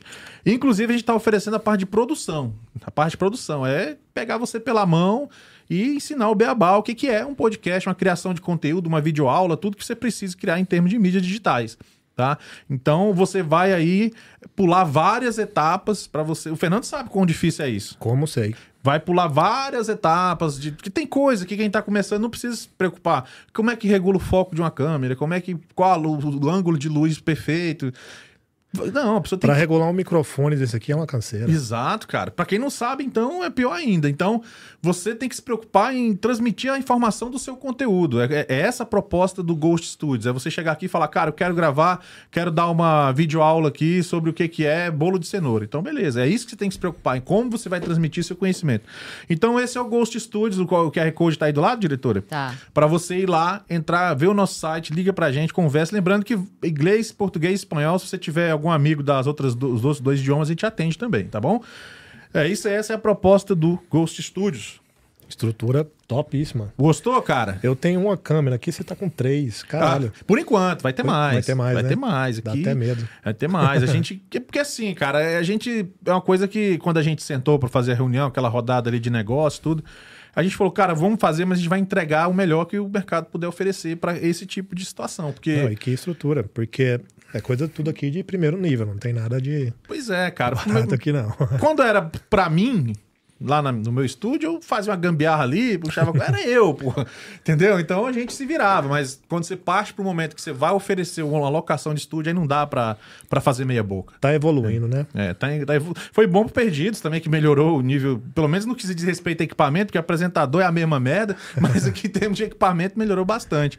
Então, cara, é isso. E como você é, tenta transferir essa qualidade que você tem na, na, na, criação dos seus conteúdos, das suas videoaulas? Você consegue fazer, tipo assim, atender a pessoa é, personalizado também? Como é que é esse seu contato, seu approach com os alunos? Nesse curso que eu criei, é um curso gravado com uhum. Se eu não tivesse tudo que eu já tenho e a sabedoria, eu ia precisar desse serviço aqui uhum, para estar tá fazendo claro, esse curso. Claro. Que é tudo gravado, aí fica no website. A pessoa, uhum. quando compra ela tem ali a sua senha de login e tudo mais, e tá tudo lá gravadinho, passo a passo. Tudo que eu faço para mim tá lá, eu ensino de forma fácil, tanto é que muitas pessoas já fizeram. E Aí é mas, isso. mas você tem alguma mentoria personalizada, se a pessoa quiser, ou você não está oferecendo ainda? Não, não ofereço, não tenho tempo. É eu já porque tenho, ficaria muito é, puxado. É, né? é projeto demais, é um atrás do uhum. outro e cinco na mente, aí não dá. Cara, às vezes as pessoas não entendem, né? Como é que. E o que, que tem. Tem tem alguma coisa que dá para revelar aqui, exclusivo, que está vindo por aí? Algum projeto que ainda está tá no forno aí? Não, não, a gente só fica pensando mesmo, né? E alguns a gente pega e faz, mas uhum. atualmente eu já estou trabalhando. Esse curso praticamente já está pronto, já está lá, já vários alunos já até completaram. Esse produto que eu criei chama Blueve. Ah, sim, eu queria. Boa, você puxou uma lebre legal. Sobre o Blue, o que, que é aquilo, cara? Então, esse Bluevee é um tablet, praticamente, que eu criei para colocar numa shower. Você pode estar usando ele como é, espelho para poder fazer a barba na, na shower, que é o banheiro, né? E como é uma câmera, você pode até estar testando depois em casa. Quando o seu espelho embaçar, pega o seu celular e olha na câmera, você vai ver que não vai estar embaçado. Aí num dia que eu vi isso, falei, caralho, dá pra usar isso daqui como espelho. Peraí, peraí, deixa eu banheiro." ver se eu entendi. Quando você liga a câmera do celular e tal, ela não embaça, mesmo quando tá o espelho normal embaçado. Não, porque tá tudo quente ali. Os eletrônicos, o, o display cria um certo calor e esse calor não deixa embaçar. O espelho embaça porque o vidro é gelado, aí você liga a sua água quente, aquilo ali rapidão embaça. Verdade, Então sim. a minha ideia surgiu dali. E aí eu dei uma olhada dentro do banheiro e falei, o que mais que eu posso juntar com essa ideia? Eu já vi uma caixinha de Bluetooth ali que o meu filho adolescente ficava escutando música. Eu falei, ah, então já dá pra tirar essa caixinha por ela aqui. Aí eu olhei na, naquela, naquele plástico que vai, tinha umas manchinhas pretas e fui pesquisar na internet como limpar essas manchinhas pretas. Aí descobri que a luz UV, que é aquela luz ultravioleta, mata a bactéria. Sim, que fica um, tipo um mofo, né? Que Sim, sim, ali, tipo um mofo, Aham. que vai crescendo devido à umidade. Sim. Aí eu pesquisei e descobri que a luz UV mata a bactéria e não deixa aquilo crescer. Falei, já vou adicionar isso aqui também, porque não custa nada, vai ter uma bateria. Então virou esse, essa combinação de vários produtos em um, num produto só que você tem acesso à in- à internet ali para você poder usar YouTube e tudo que você quiser, além de poder fazer a barba, escutar música e várias funções ali. E foi onde eu lancei isso na internet com a minha primeira versão, era uma versão feia, grandona. E a galera já comprou a ideia de cara, falou: "Nossa, que legal, como É, que deu, funciona deu, isso deu aquilo?" certo? Deu legal, cara? Deu legal. Uhum. Vendi quase 200 mil desse produto aí, pré-ordem, ainda está sendo fabricado, não está pronto. Que da hora, mano. E para fabricar um produto, que dificuldade que eu não sabia o tamanho da dificuldade que eu tinha entrado. Já tem dois anos que eu Uhum. estou lidando com a fábrica na China. Tá indo tudo bem, mas o processo é demorado. Eu não sabia que era tão demorado É. assim. Mas, mas muito por causa da pandemia deve ter sido também, né? Que parou as Não, cadeias, não. tudo. Não, né? Não. Não. Até qualquer tipo de produto, a não ser que você vai fazer uma xícara, que não tem muito segredo, é só a xícara. Mas tudo que envolve várias partes, Componentes. componentes, demora muito tempo. Pra você ter uma ideia, eu já estou no, no quarto prototipo. Uhum. Eu criei o meu primeiro feio, depois eles criaram um pequenininho, mandou para mim. Eu vi vários defeitos, mandei para, falei para eles, ó, tem que arrumar isso, Apontou isso, isso. defeitos. Aí eles mandaram um outro com aqueles defeitos arrumados. Eu achei outros. Aí falou: não, agora você precisa mandar isso aí de volta pra gente, a gente vai melhorar isso aí. E aí eu mandei de volta, pus defeito em várias coisas. E agora eles estão fazendo a quarta, chama Quarta geração. quarta geração, que eu tô na esperança de já ser a que tá pronta pro mercado. E aí já vamos estar lançando essa, esse daí. Vamos fazer o lançamento aqui, ó. Ó, Trazer ele sabe? aqui no Perdidos. Vamos fazer, vamos fazer esse lançamento aí. Tem, Uhum, tem mais ou claro. menos uma data pra Não, vai demorar ainda. demorar que eles estão trabalhando aí. Coisa pro fim do ano aí. Cara, e, e quem que desenha esses protótipos? Quem, quem, quem que desenvolve tudo? É você mesmo? Eu mesmo, quebrando a cara. É O que mesmo? acontece? Eu trabalho muito dirigindo. Hum. Não escuto música. Muito difícil escutar uma música no meu carro. Eu tô sempre aprendendo algo. Aí quando a cabeça começa a esquentar, eu vou lá e escuto um podcast estilo seu, algo para relaxar. Mas quando eu tenho uma coisa para fazer, igual quando eu comecei a aprender como desenvolver um produto, fui no YouTube lá, como desenvolver o produto, aí começa a aprender devagarzinho. Ficava o dia inteiro ouvindo aquilo ali. Aí a cabeça esquentava, escutava um podcastzinho, uma coisinha. Então, tudo aprendi da internet e fui quebrando a cabeça. E hoje em dia eu posso dizer que eu sou até bom para fazer as coisas. E, e me diga uma coisa, é, é, negócio de patente, essas coisas assim, você conseguiu acho, é, resolver isso com certa facilidade aqui? Lembra de eu falar que quando você falha, acontece algo de errado, você se torna profissional naquilo? Sim. A minha primeira ideia, que eu ia copiar alguém, lembra que eu falei que eu ia copiar Sim. É. o produto do cara? Eu falei, não, eu, eu sou melhor que isso. Eu aprendi sobre patentes. Muita gente não sabe, a galera acha, ah, se eu colocar uma patente num produto, eu tô protegido, não vai acontecer nada comigo, mas não funciona assim. Patente é caríssimo, caro mesmo, coisa de 100 mil dólares uma patente Uau. de tem, tem vários tipos de patente, mas para você estar bem coberto, uns 100 mil aí. E quando você tem uma patente, ela está exposta. Esse produto que eu ia copiar, Eu vi que ele estava vendendo bem no Amazon. Não tinha concorrente, só tinha esse cara. Entrei no Google, achei a patente dele. Imprimi a patente dele, levei no advogado, falei, ó, quero fazer esse produto aqui, tá aqui a patente dele. O que, que eu preciso fazer para melhorar, para não infringir a patente do cara? O advogado passou tudo para mim. Pode falar qual produto que era? ah, melhor não, né? tá bom, tudo bem. Porque depois alguém vai lá e copia o cara, né? Sacanagem. Aí você, tá em... você deve, deve É. estar querendo copiar ainda, né? eu, eu fiquei com dó dele, então. Aí o advogado falou o quê? Aí o cara olhou a patente e falou: não, beleza, a patente dele é essa aqui, basta você mudar isso, isso e isso, que o seu produto não vai infringir a dele. Foi onde eu aprendi. Patente serve pra nada. É quase que nada, né? Não serve pra nada. Depende do produto, né? Qualquer produto, a pessoa não vai poder fazer igual o seu. Vai poder fazer parecido ou melhor. Se eu pegar um microfone desse aqui, sei lá, de repente colocar esse fio interno, não deixar assim. Quando tal. você vai fazer uma patente, você tem que especificar tudo. A parte de trás do microfone é de plástico, a parte da frente é esse fone aqui. Espuma, né? espuma. Então, tudo tem que estar específico na patente. Então, a partir do momento que você colocou essa parte de trás de metal, alumínio, e essa parte aqui de, sei lá, borracha, você já não está Já tá infringindo. fora da- das regras da patente. Todo produto bem sucedido tem outro produto igual. E você Isso é pode ter certeza que o motivo é porque é muito fácil você driblar Driblar. patentes. Não vale a pena gastar esse dinheiro no início. Depois que você já está estourado, está com a grana massa, faz. Mas até o, o Elon Musk, o cara da Tesla, ele fala: eu nem patentio nada, não, porque isso só serve para dar dinheiro para advogado. Ele, o, Elon Musk faz, fala isso, cara? Fala. Então quer dizer que o cara pode ir lá e meio que copiar o Tesla e ele não tá nem aí. É, mas É- quem, quem que vai, né? Aí vai desenvolver uma planta industrial É. pra fazer um Tesla. O cara trabalha dia e noite, um, um dos mais ricos do mundo, Aquele e tá cara é um trabalhando gênio, dia e noite. Aquele cara, aquele cara é um gênio. Ele, ele quer levar a missão a Marte a 2030, né? Esses são meus ídolos, cara. É Elon Musk, ah, pessoas bem-sucedidas, né? Que, tipo, Elon Musk, o cara do dono da Amazon, Jeff Bezos. Jeff Bezos. é. Esses caras, assim, que eu me espelho neles e tento. Sei que não vou chegar nesse padrão, mas. Como assim, cara? Não pode falar isso, não. Tem que falar, eu vou chegar nessa bagaça. Tem, tem que. Mira, como é que é? Mira na, na lua, acerte uma estrela. Sim, Entendeu? sim. Mas não desisto, não. Não, assim, a gente, eu tô, eu tô entendendo, é, tem, não pode, tem que ser realista. Os caras estão entre os três, quatro mais ricos do mundo. É, Mas aí- se você conseguir o nível de comprometimento e, e que os caras têm com, com, com o nível de, de, de avanço que tecnológico, já eu entendi o que você quis dizer. Só de não desistir e tá tentando, uma hora vai. E todos eles, em comum, você pode pegar. Erraram muito, quebraram várias vezes. isso aí. Porque o cemitério dos perdedores é silencioso, né? Sim, Você sim. não vê ninguém vindo no podcast. Pois é, cara, eu vim te contar que eu me lasquei todinho numa padaria que eu abri. ninguém fala. É ninguém difícil. fala, irmão.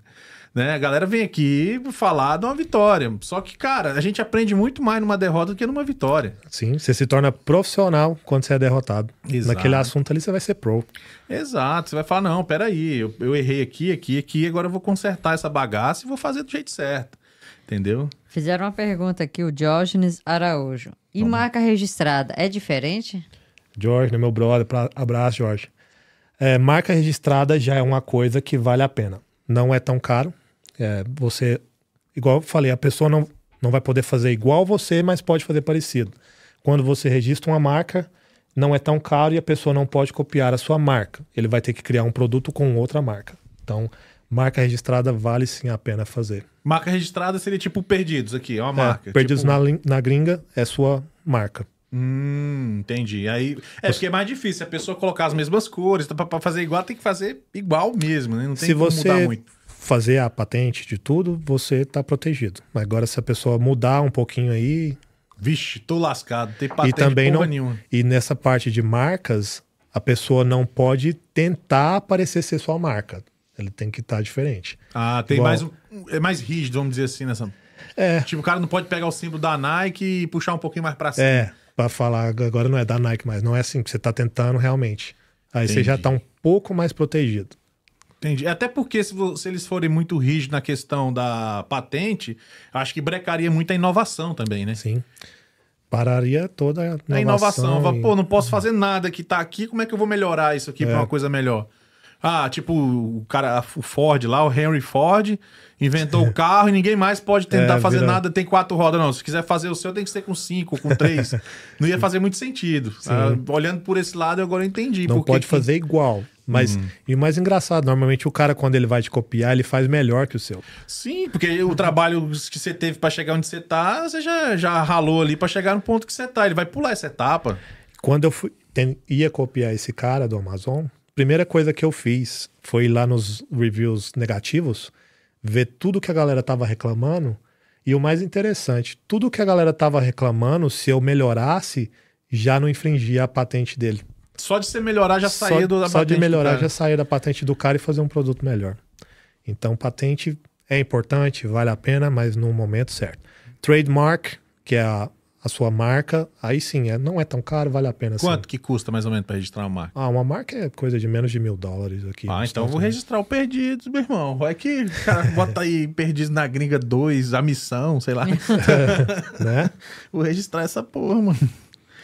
É isso, diretor do chat, por enquanto? É isso aí. Mande pergunta, gente. Aproveita aqui, ó, a experiência do Fernando. Aproveita que hoje é de graça, entendeu? É. Porque os custos do cara não é de graça, não. Custo entendeu? Não é barato não, mas É. vale a pena. Quanto que tá o custo seu hoje? Pode falar ou não? Pode, ele vai variando o preço. Nesse momento estava 697. Ah, mas é aí a pessoa pega um cliente e já ganha dobrado. Eu, quando eu pego um trabalho, eu ganho muito mais que isso. Então, Quais conteúdos você ensina no curso lá, assim, os enunciados? Sim, é, vai desde como criar um website, mas não, não é um website comum, é conhecido como um funil de vendas.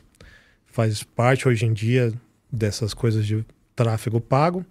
Cria o website e aprende a fazer propagandas no Facebook, Instagram e também no Google de uma forma mais eficiente. Tudo explicadinho ali, é tudo que eu faço para mim mesmo. Eu ainda posto no Instagram meu dia a dia, vários clientes, tudo que vem das minhas propagandas. Então, se a pessoa comprar e não conseguir, é porque ela ainda não está fazendo. Porque a partir do momento que ela segue ali, vai dar certo. É um método replicável, né? O, É seu, sim. o seu método, é, o seu método ali ensinado no curso pode ser tranquilamente replicável. Sim, sim. E às vezes eu até falo que é um pouco diferente de como a galera faz no Brasil. Eu vejo a galera do tráfico pago no Brasil fazendo propaganda aqui. E alguns dos meus alunos vieram dessas galera de tráfico pago falando que não estava tendo resultado. Aí eu vou ver o que estava sendo feito, não abrange muito bem o americano. No Brasil a galera sabe como funciona para o brasileiro, aqui é um pouquinho diferente. Entendi. Igual essa patrocinadora sua, ela é daqui, não é? Essa empresa de Ela, a É, empresa é aqui dos é Estados Unidos, sim. então ela já está por dentro de como funciona o, o Uma tráfego banda pago toca aqui. Pro americano. Espero que a diretora não esteja filmando. Não, pegou não. Eu bati o pé na alavanca da cadeira, ela baixou, tomei um susto. mano. Mas de boa, desculpa aí, Fernando. Vai lá, vamos lá. Tranquilo.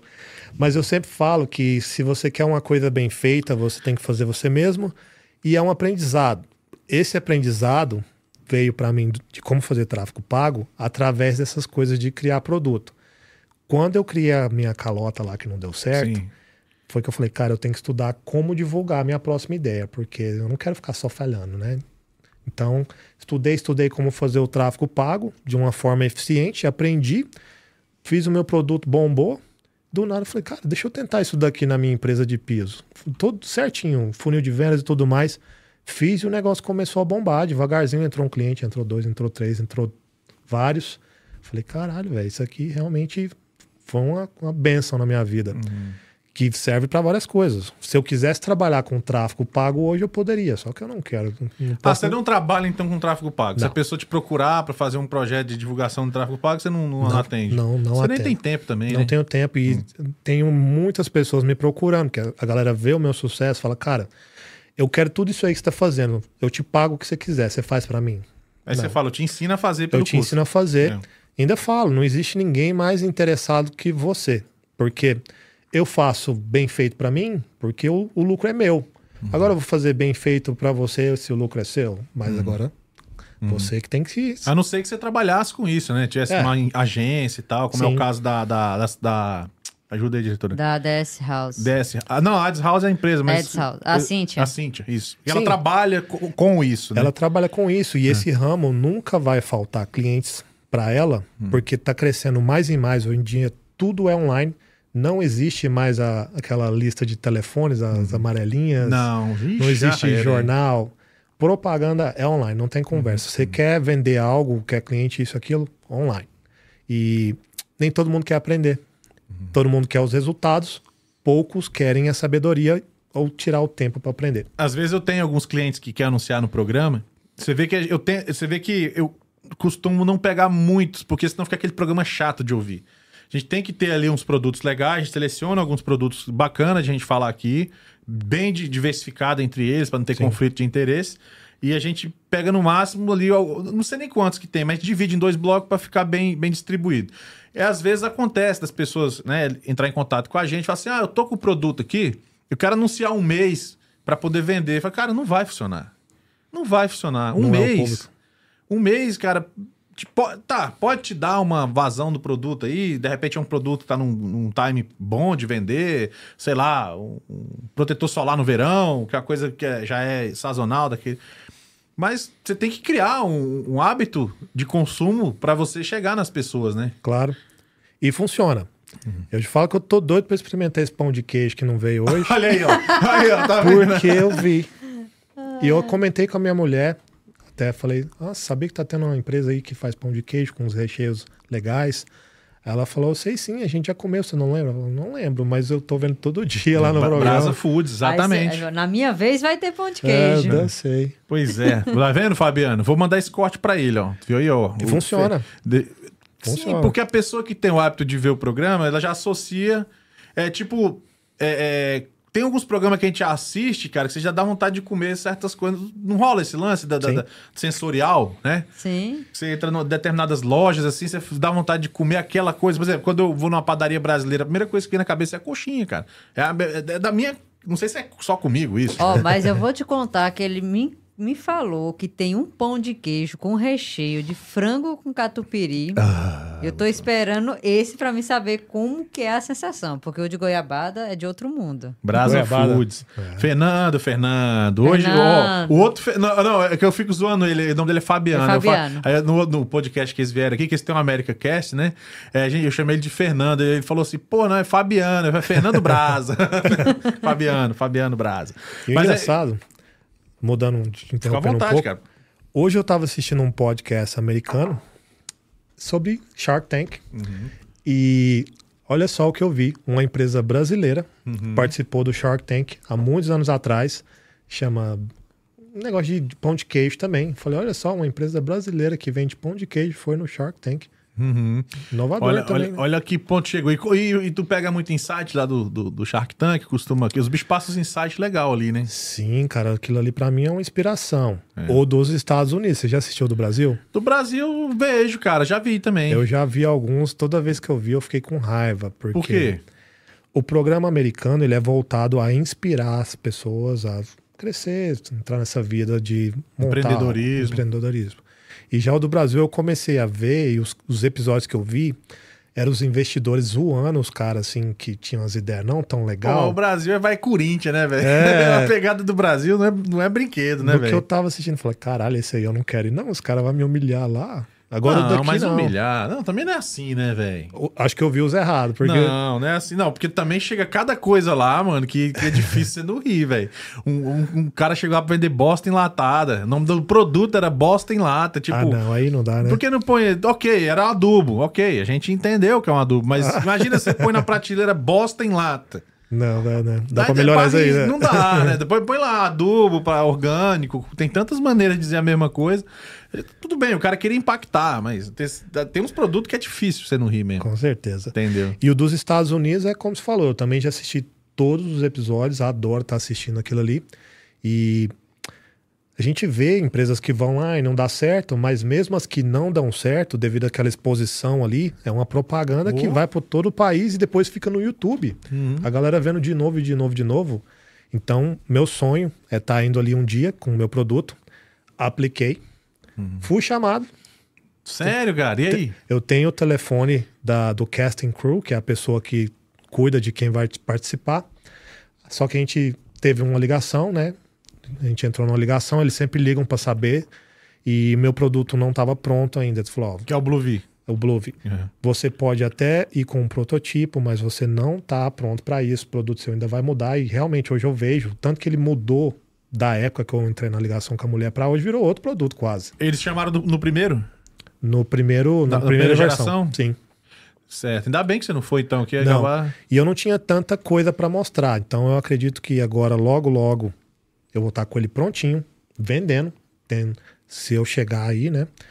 Eu vou ter vendas para mostrar, porque isso é importante. Sim, eles chegar gostam lá de negócio já rodando. Sim, e produtos eletrônicos assim, você não tem noção. O negócio. Eu Vai tô, vai. eu tô gastando muito dinheiro, mas se der certo, é coisa assim de milhões por mês. Eu Se- espero que você, pelo menos, faça um anúncio no Perdidos quando ficar milionário.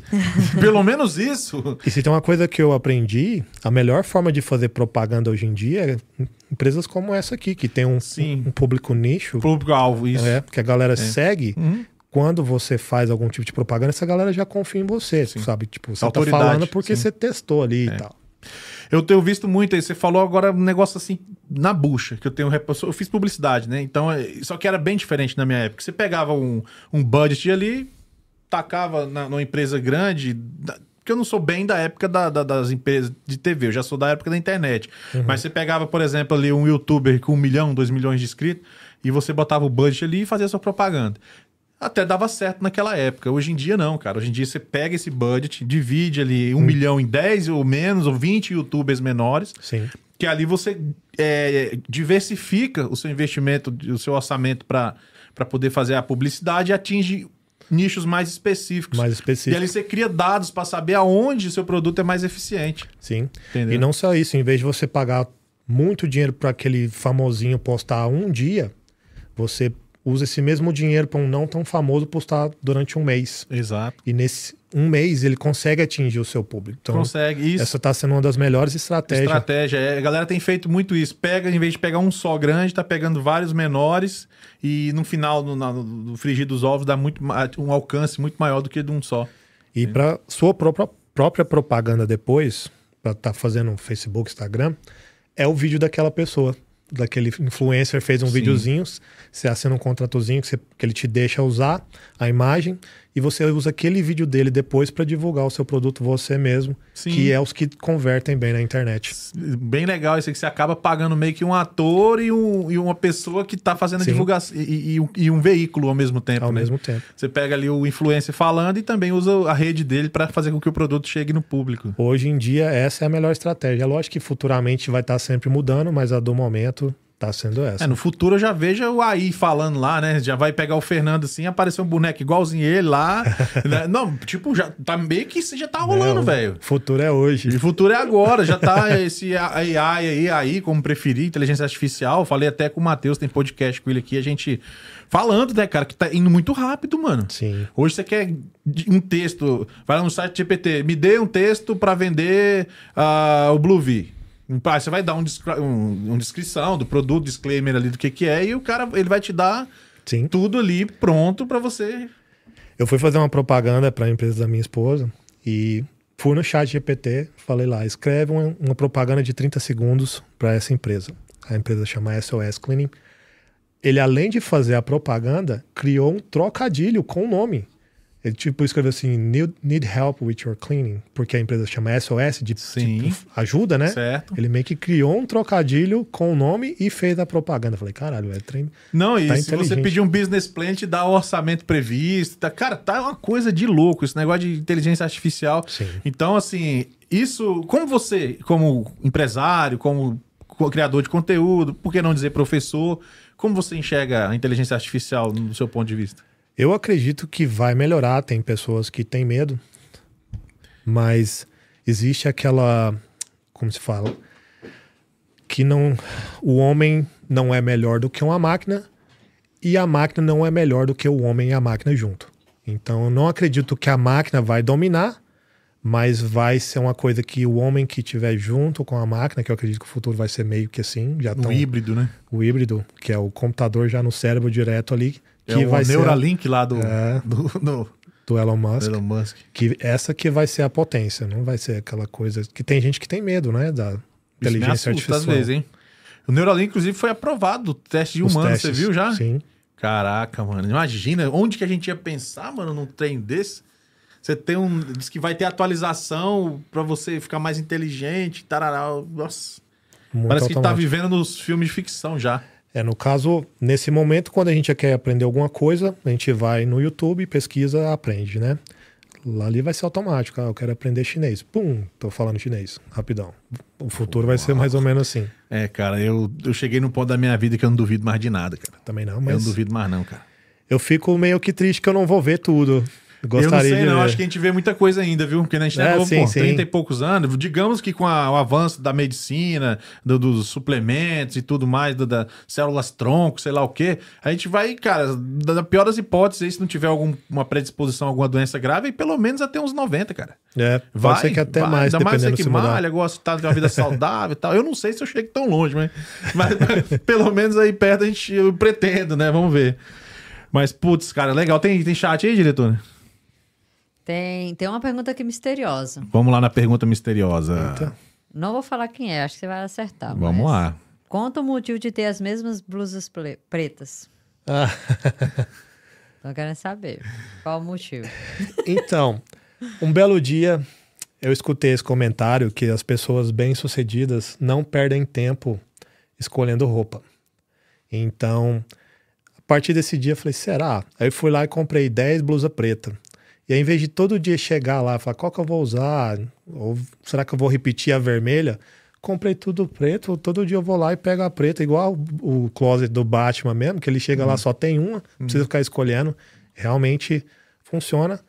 Mas é lógico que foi uma blusa que eu achei legal e paguei baratinho na Amazon ali, eu só comprei ela. Tem umas 30 lá no meu cabide, tudo igual. Mas Um faz sentido, é, é, o- é a premissa do, do princípio, né? Dos uniformes, né?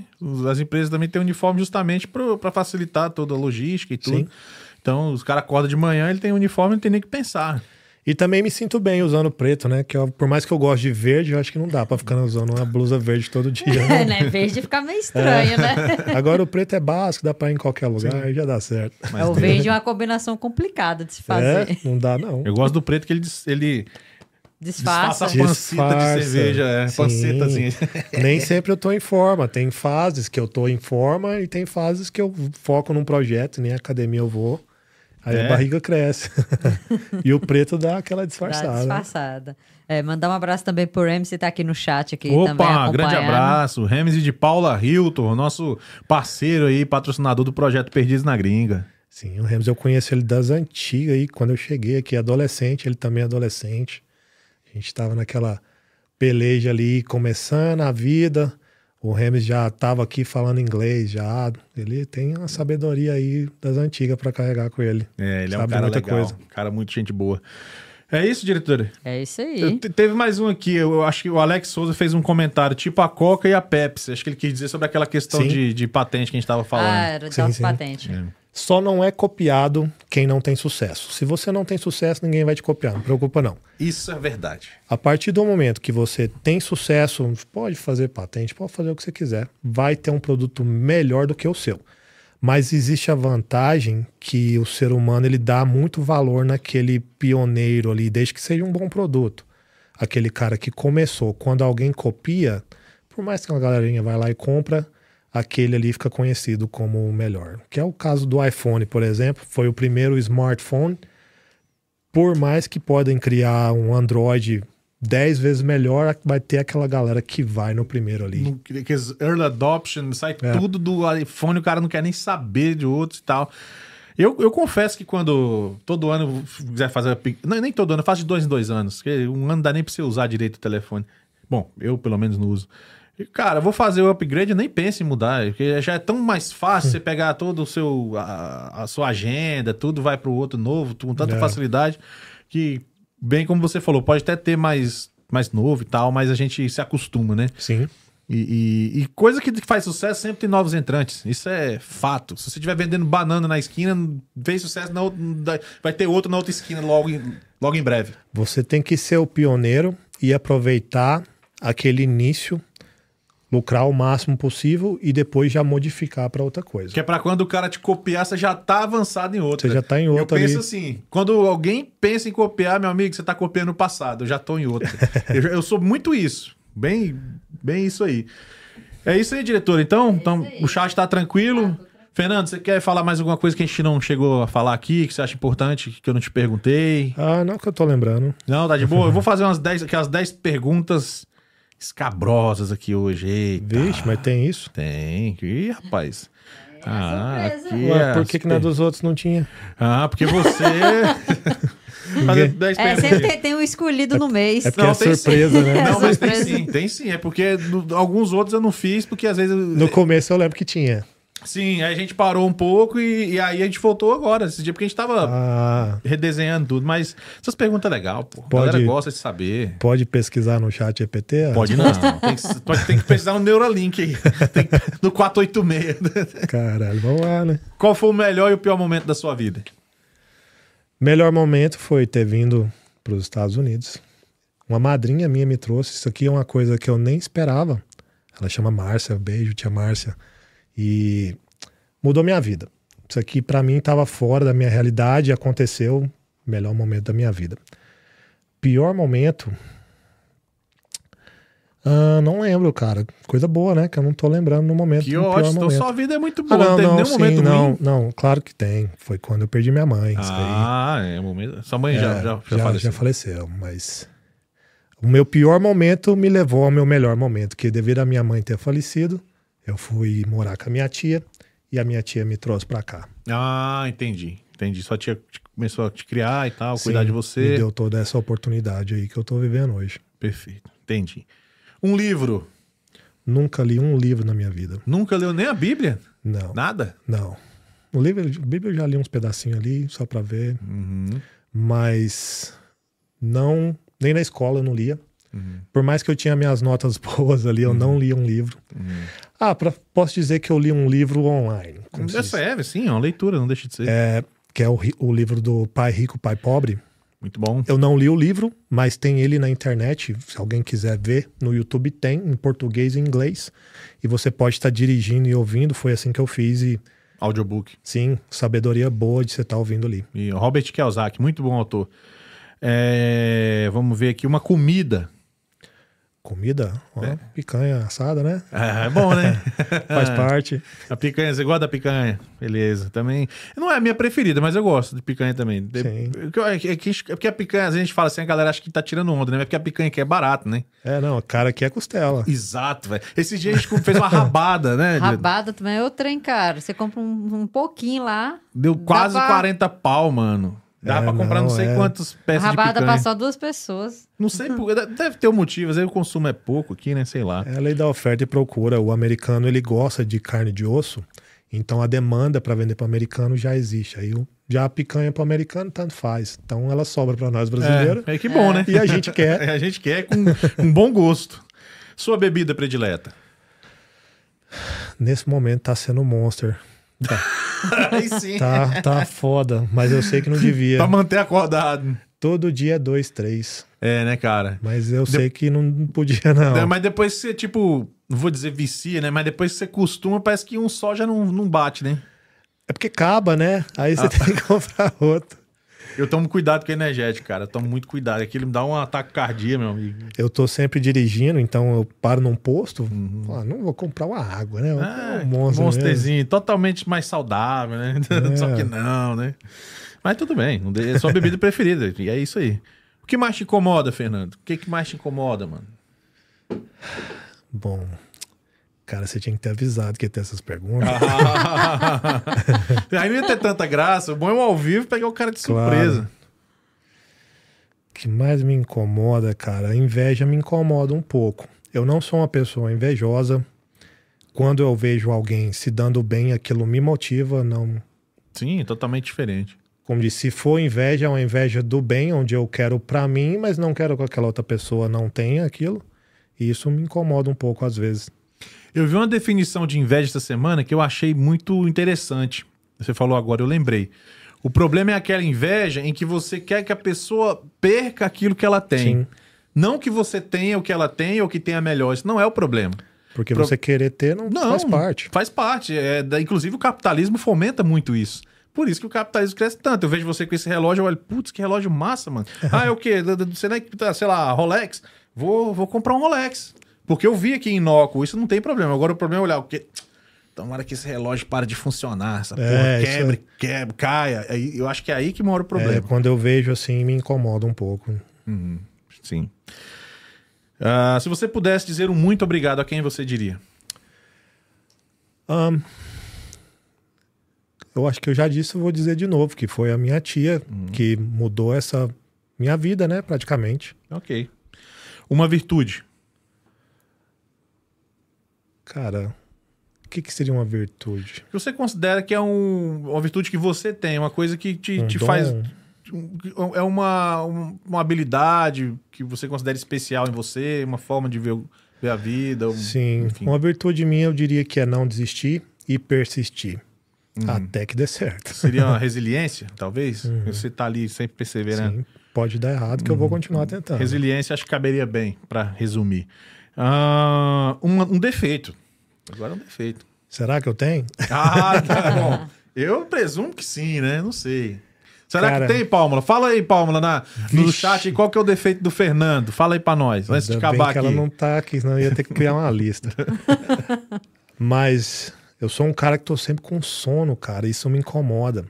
E atrapalha um pouco a minha família, porque às vezes eles estão naquela vibe ali. A gente tá na praia, por exemplo. A gente tá todo mundo ali querendo ficar naquela curtição toda e aquele sono vem em mim assim, fala, caralho, eu não queria dormir, mas meu corpo tá pedindo. E esse, esse Você dorme em qualquer lugar, de Eita. boa.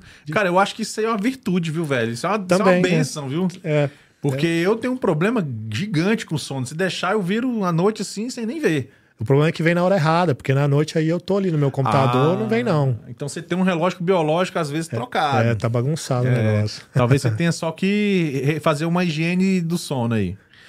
Ah, uma conquista. Uma conquista? Aquela conquista, fala, consegui. Cara, eu não diria uma conquista, Pode ser mas bem material, não tem problema.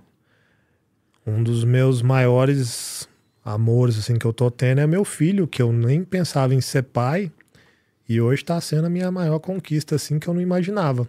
Quando solteiro, nem tá perto de criança eu queria, mas Hoje você tem conquistou o sonho de ser pai. sim, Um medo. um medo. Cara, acaba que vem ao meu filho de novo, é de não estar aqui para ver ele crescer. Sim, sim. Totalmente legítimo. Sim. Eu não tenho medo de ficar pobre, isso, aquilo, mas queria ver, né? As coisas acontecer. Sim. Se você tivesse que voltar atrás, o que você faria? Existe alguma coisa que você gostaria de mudar se pudesse voltar atrás? Ahn, não teria investido no Brasil, cara. Eu já ouvi isso algumas vezes. Teria ido, passado uns dias lá e voltado para trás. E esse governo aí, cara, que entrou, o que, que você acha?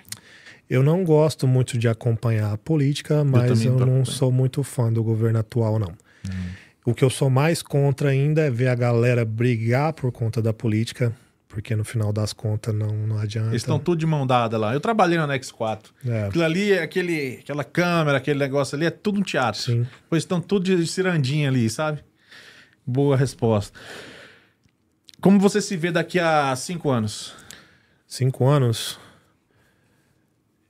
Ahn, milionário, talvez. Mais? Multimilionário? Estamos trabalhando para isso, mas tem que projetar, né? Porque Aham. Então daí eu já te pergunto, é, dinheiro pra mim é?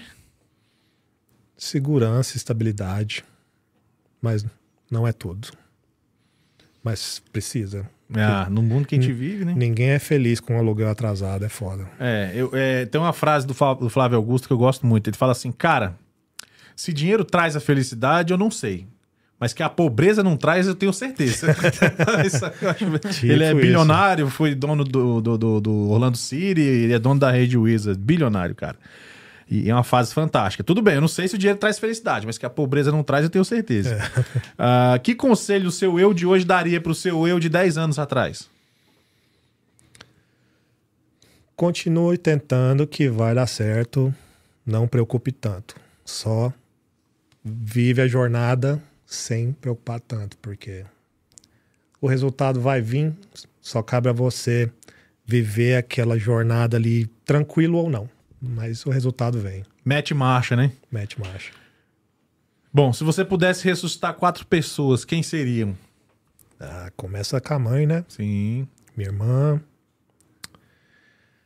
E. Os avós, né? Meu avô, minha avó. São pessoas que eu amei muito e não tá Gostaria aqui. que estivesse aqui ainda, né? Bem, você tem direito a fazer duas perguntas aqui no podcast. Pode ser uma para mim ou para diretora. Não, tudo pra ele. Pode ele ser as cria as mim, perguntas, pode ele ser- criou as perguntas, então ele responda. A diretora sempre se- tenta sair pela tangente. Lógico, é. Eu Não, mas uma- É que é uma equipe, diretora. Tamo junto nessa bagaça, pô. Mas uma vai pra diretora, porque eu fico assistindo vocês. Claro, E obrigado. pra mim a diretora tava igual o Lombardi. Eu falei, caralho, a gente não vai ver o Lombardi, não. Tem que vir aqui. Por É. que, que a diretora não aparece? Não, eu não gosto de aparecer, tímida? não. Sou tímida. Não fu- Eu não funciono na frente das câmeras. Eu vou contar como é que foi essa E história. foi uma luta pra poder fazer eu falar. É, Foi. Sem aparecer ainda. Mas eu- a gente aprende, né? É, ela, cara, foi quando a gente começou, lá no comecinho mesmo, quando tá uma long story short aqui rapidinho. Era igual ela falou no começo, eu mesmo ficava na troca de câmera, não sei o que, era um horror, porque que eu ficava aqui conversando com o cara e tinha que ficar de olho no monitor pra cortar a câmera, era horrível, era horrível. Quem quiser ver, eu acho que ainda tem lá ainda gravado desse jeito, que eu não tiro, eu acho que faz parte da história, do crescimento claro. e tudo mais. Progresso. E ela, ela não queria nem saber negócio de internet, isso era coisa minha, velho, era invenção minha, ela nem se metia. E aí, ela um belo dia chegou, acho que ela ficou com pena de, de me ver naquela situação. Ela falou assim: não, tira o computador da frente das câmeras aí e me mostra como é que é que eu vou te ajudar. Aí, aos poucos, foi, foi como diz aquele ditado, foi fono, foi fono, aquela, aquela piada, né? E aí ela começou a participar por voz e, putz, hoje me ajuda pra caramba. Aí teve que vir um pra dar ideia. Não, põe ela pra falar. Eu falei, Não, e filho. ajuda, fica E- mais engajante. E acabou criando um formato, cara, uma coisa diferente, né? Que, que, que é normal ter dois na mesa, entrevistando e tal, mas, bem, depois que, eu, que ela começou a fazer dessa forma, eu comecei a ver outras pessoas fazendo, por coincidência ou não, mas nesse formato acabou sendo inovador. Ficou legal. A, a Pálmula ainda falou aqui, fala Lombardi. É, pior que é, né? Uma inspiração, né? É. E tem mais uma, pode fazer mais uma aí. E a próxima seria pra você. Como que você se vê aí com seus projetos? Você tá satisfeito? Você tá com novos projetos? Como que tá a luta aí?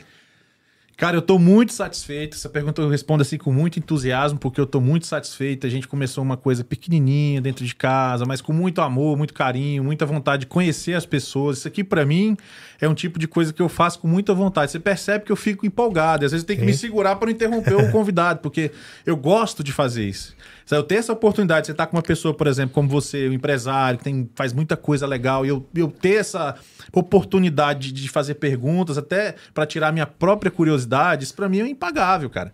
Em, em que circunstâncias eu ia ter essa oportunidade de ficar só nós dois conversando nos dias de hoje, assim, sobre isso? É. Porque às vezes você tá num bar, num restaurante, tá rodeado de pessoas, na- até na sua casa, na minha, tem outros amigos para dar atenção. Então isso aqui me dá uma oportunidade única de, de conhecer a pessoa melhor dentro do, sabe, de um contexto em que ela tá dando atenção só para mim. Tá fazendo o que você gosta. E digo mais, quando você começou, outras pessoas estavam começando, que eu comecei a acompanhar também. E esse seu jeito assim genuíno de falar com a gente se identifica. Então, acho que eu nunca mais assisti os outros, por mais que é conhecido às vezes da gente, a comunidade é pequena. O que eu continuei seguindo foi o seu, devido ao estilo de tudo, o estilo da conversa. Você tá fazendo porque gosta, Sim, né? Então, sim, total, cara. quando você tá fazendo com amor ali, o negócio deslancha. Total, total. E, e e emendando a, a- a segunda parte da pergunta, o que eu vejo para os próximos projetos é justamente isso aqui cheio de gente fazendo, cara. Eu quero, quero cheio de muita gente fazendo podcast, com o H10 está começando aí, com o Harrison. Já começamos com o Pé Direito, que é um cara que, se você jogar o nome dele na internet, você vai ver que ele tem uma história, é um cara que já vem da, da televisão, do futebol e tal. Eu quero ver isso cheio de gente fazendo os seus projetos, cara, e poder ajudar, cooperar de alguma forma, levar essa, é, essa expertise que a gente adquiriu ao longo dos anos aí, né? em, sei lá, se, se for o caso, se você não quiser, ah, não, eu sei fazer sozinho, nem quero que você nada de. Vem, só usa o estúdio, entendeu? O que eu quero é assim, tropeçar nas pessoas aqui no Ghost. Claro. Entendeu? E me imergir cada vez mais nesse universo de criação de conteúdo. É isso. Só da pessoa ter acesso a toda essa estrutura aqui, você tá abrindo porta pra galera fazer coisas aí inovadoras, porque não existe. Se tem algum outro brasileiro fazendo assim na nossa região, eu desconheço. Não, não, desse formato que a gente tá fazendo, não. E não só o estúdio, cara, que também já é muito bom, mas o network, cara. Imagina, se tivesse o cara começando um podcast logo depois do meu, ele já ia encontrar com você, entendeu? Aí já ia bater um papo, de repente já vira um parceiro, já vira um representante comercial e por aí vai. Você cria, cria possibilidades de oportunidades. Com certeza. Quando você está é, é, exposto ali no meio, por exemplo, tem, não sei se é o Warren Buffett que falou isso, ou um desses caras grandes aí, que ele fala, cara, você quer ser uma pessoa grande, você tem que se sentir, se vestir, se comportar como eles. Vá no melhor restaurante, tem que ser para tomar um cafezinho, mas fique no meio deles. Então, se você está no meio de criadores de conteúdo, logo você está é, absorvendo experiência, fazendo network. Eu acho que esse é o grande lance do Ghost. Não é só nem a questão física, mas a questão também é aquele que é intangível. Sim. Entendeu? Se começar a andar demais em bar todo dia, você vai desandar junto com a galera Exato. ali. Então, você tem que escolher o seu ambiente. Perfeito. O homem é fruto do meio, acredito nisso. o homem é fruto do meio. É isso, diretor? Vamos é, nessa? É isso aí. Fernando, mais uma vez, obrigado, cara. Foi um Prazer papo. Estar aqui. Eu sabia que ia ser um papo legal, porque você, cara inovador, cara que pensa lá na frente, continue criando conteúdo, trazendo ajuda pra galera, e continue sendo assim, respondendo sempre com bom humor os haters, entendeu? Isso aí, eu sempre acompanho, eu sempre vejo, vou começar a comentar mais também. Porque é, é, é, eu, sempre, eu sempre comento, dou risada lá e tudo, que o pessoal às vezes é fogo. Mas isso mostra a sua resiliência e, e, e, e, esse espírito, porque o prego que se mais destaca é o que leva a martelada. É o que leva a martelada. E estabilidade não existe. Se você tá parado, é porque ninguém tá falando nada é porque você não tá crescendo. Não, é porque você não tá conquistando nada. Exatamente. Galera do chat, muito obrigado. Quero agradecer os superchats hoje, que simplesmente quebraram os recordes dos superchats dos nossos programas aí. Galera muito generosa, nos ajudou, a Pálmula, e teve outros que eu não tô lembrando agora. E continue assim, apoiando o trabalho, o principalmente Alex Souza. Alex Souza, é o pessoal que deu superchat. Felipe. Aí. Felipe. Brigadão aí, os locals, né? Ajudando aqui a comunidade, quem tá por aqui. E eu vejo vocês na próxima semana, vai ser na quarta, né, diretora? Vai ser a partir da próxima semana, os podcasts vão ser às quartas-feiras. Isso, a gente. Essa semana era pra ter sido na quarta, só que como eu sei, não que os outros convidados não sejam muito atarefados, mas você é, tem um horário mais complicado, a gente não quis mexer, porque a gente tinha falado há muito tempo e tudo. Sim. Então, o próximo é na quarta-feira. A gente vai manter assim, porque a diretora tá tendo que fazer outras coisas aí na quinta tá bom? E eu espero e conto com a audiência de vocês nos próximos episódios. Meu nome é Fábio Veras, alguns me conhecem como Fábio Panda. É, eu vejo vocês no próximo episódio. Lembre-se que sozinho você vai mais rápido, mas com a gente você vai mais longe. Tchau! Caralho, certeza que esse vídeo é Perdidos na Gringa Podcast.